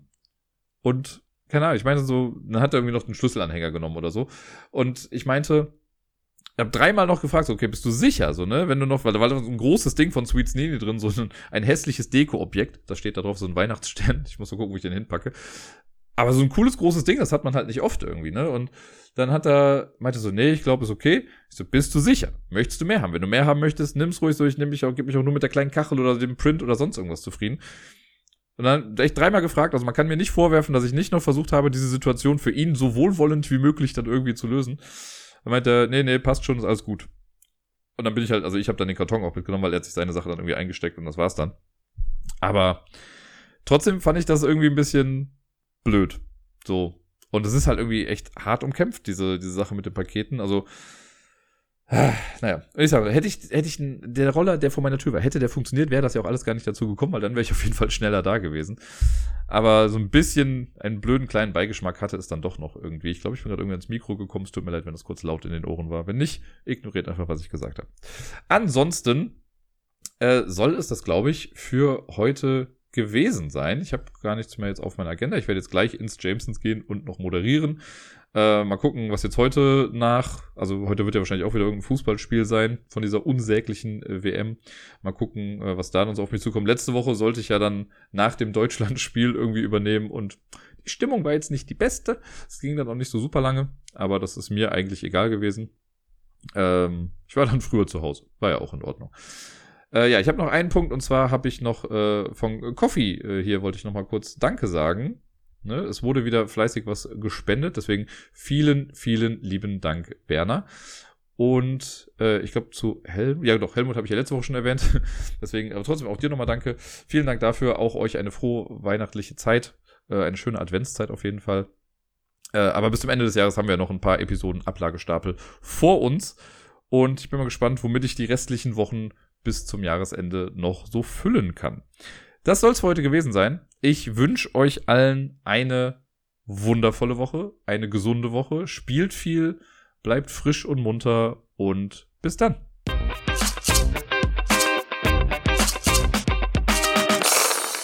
Wisst ihr übrigens, was ich absolut nicht verstehe?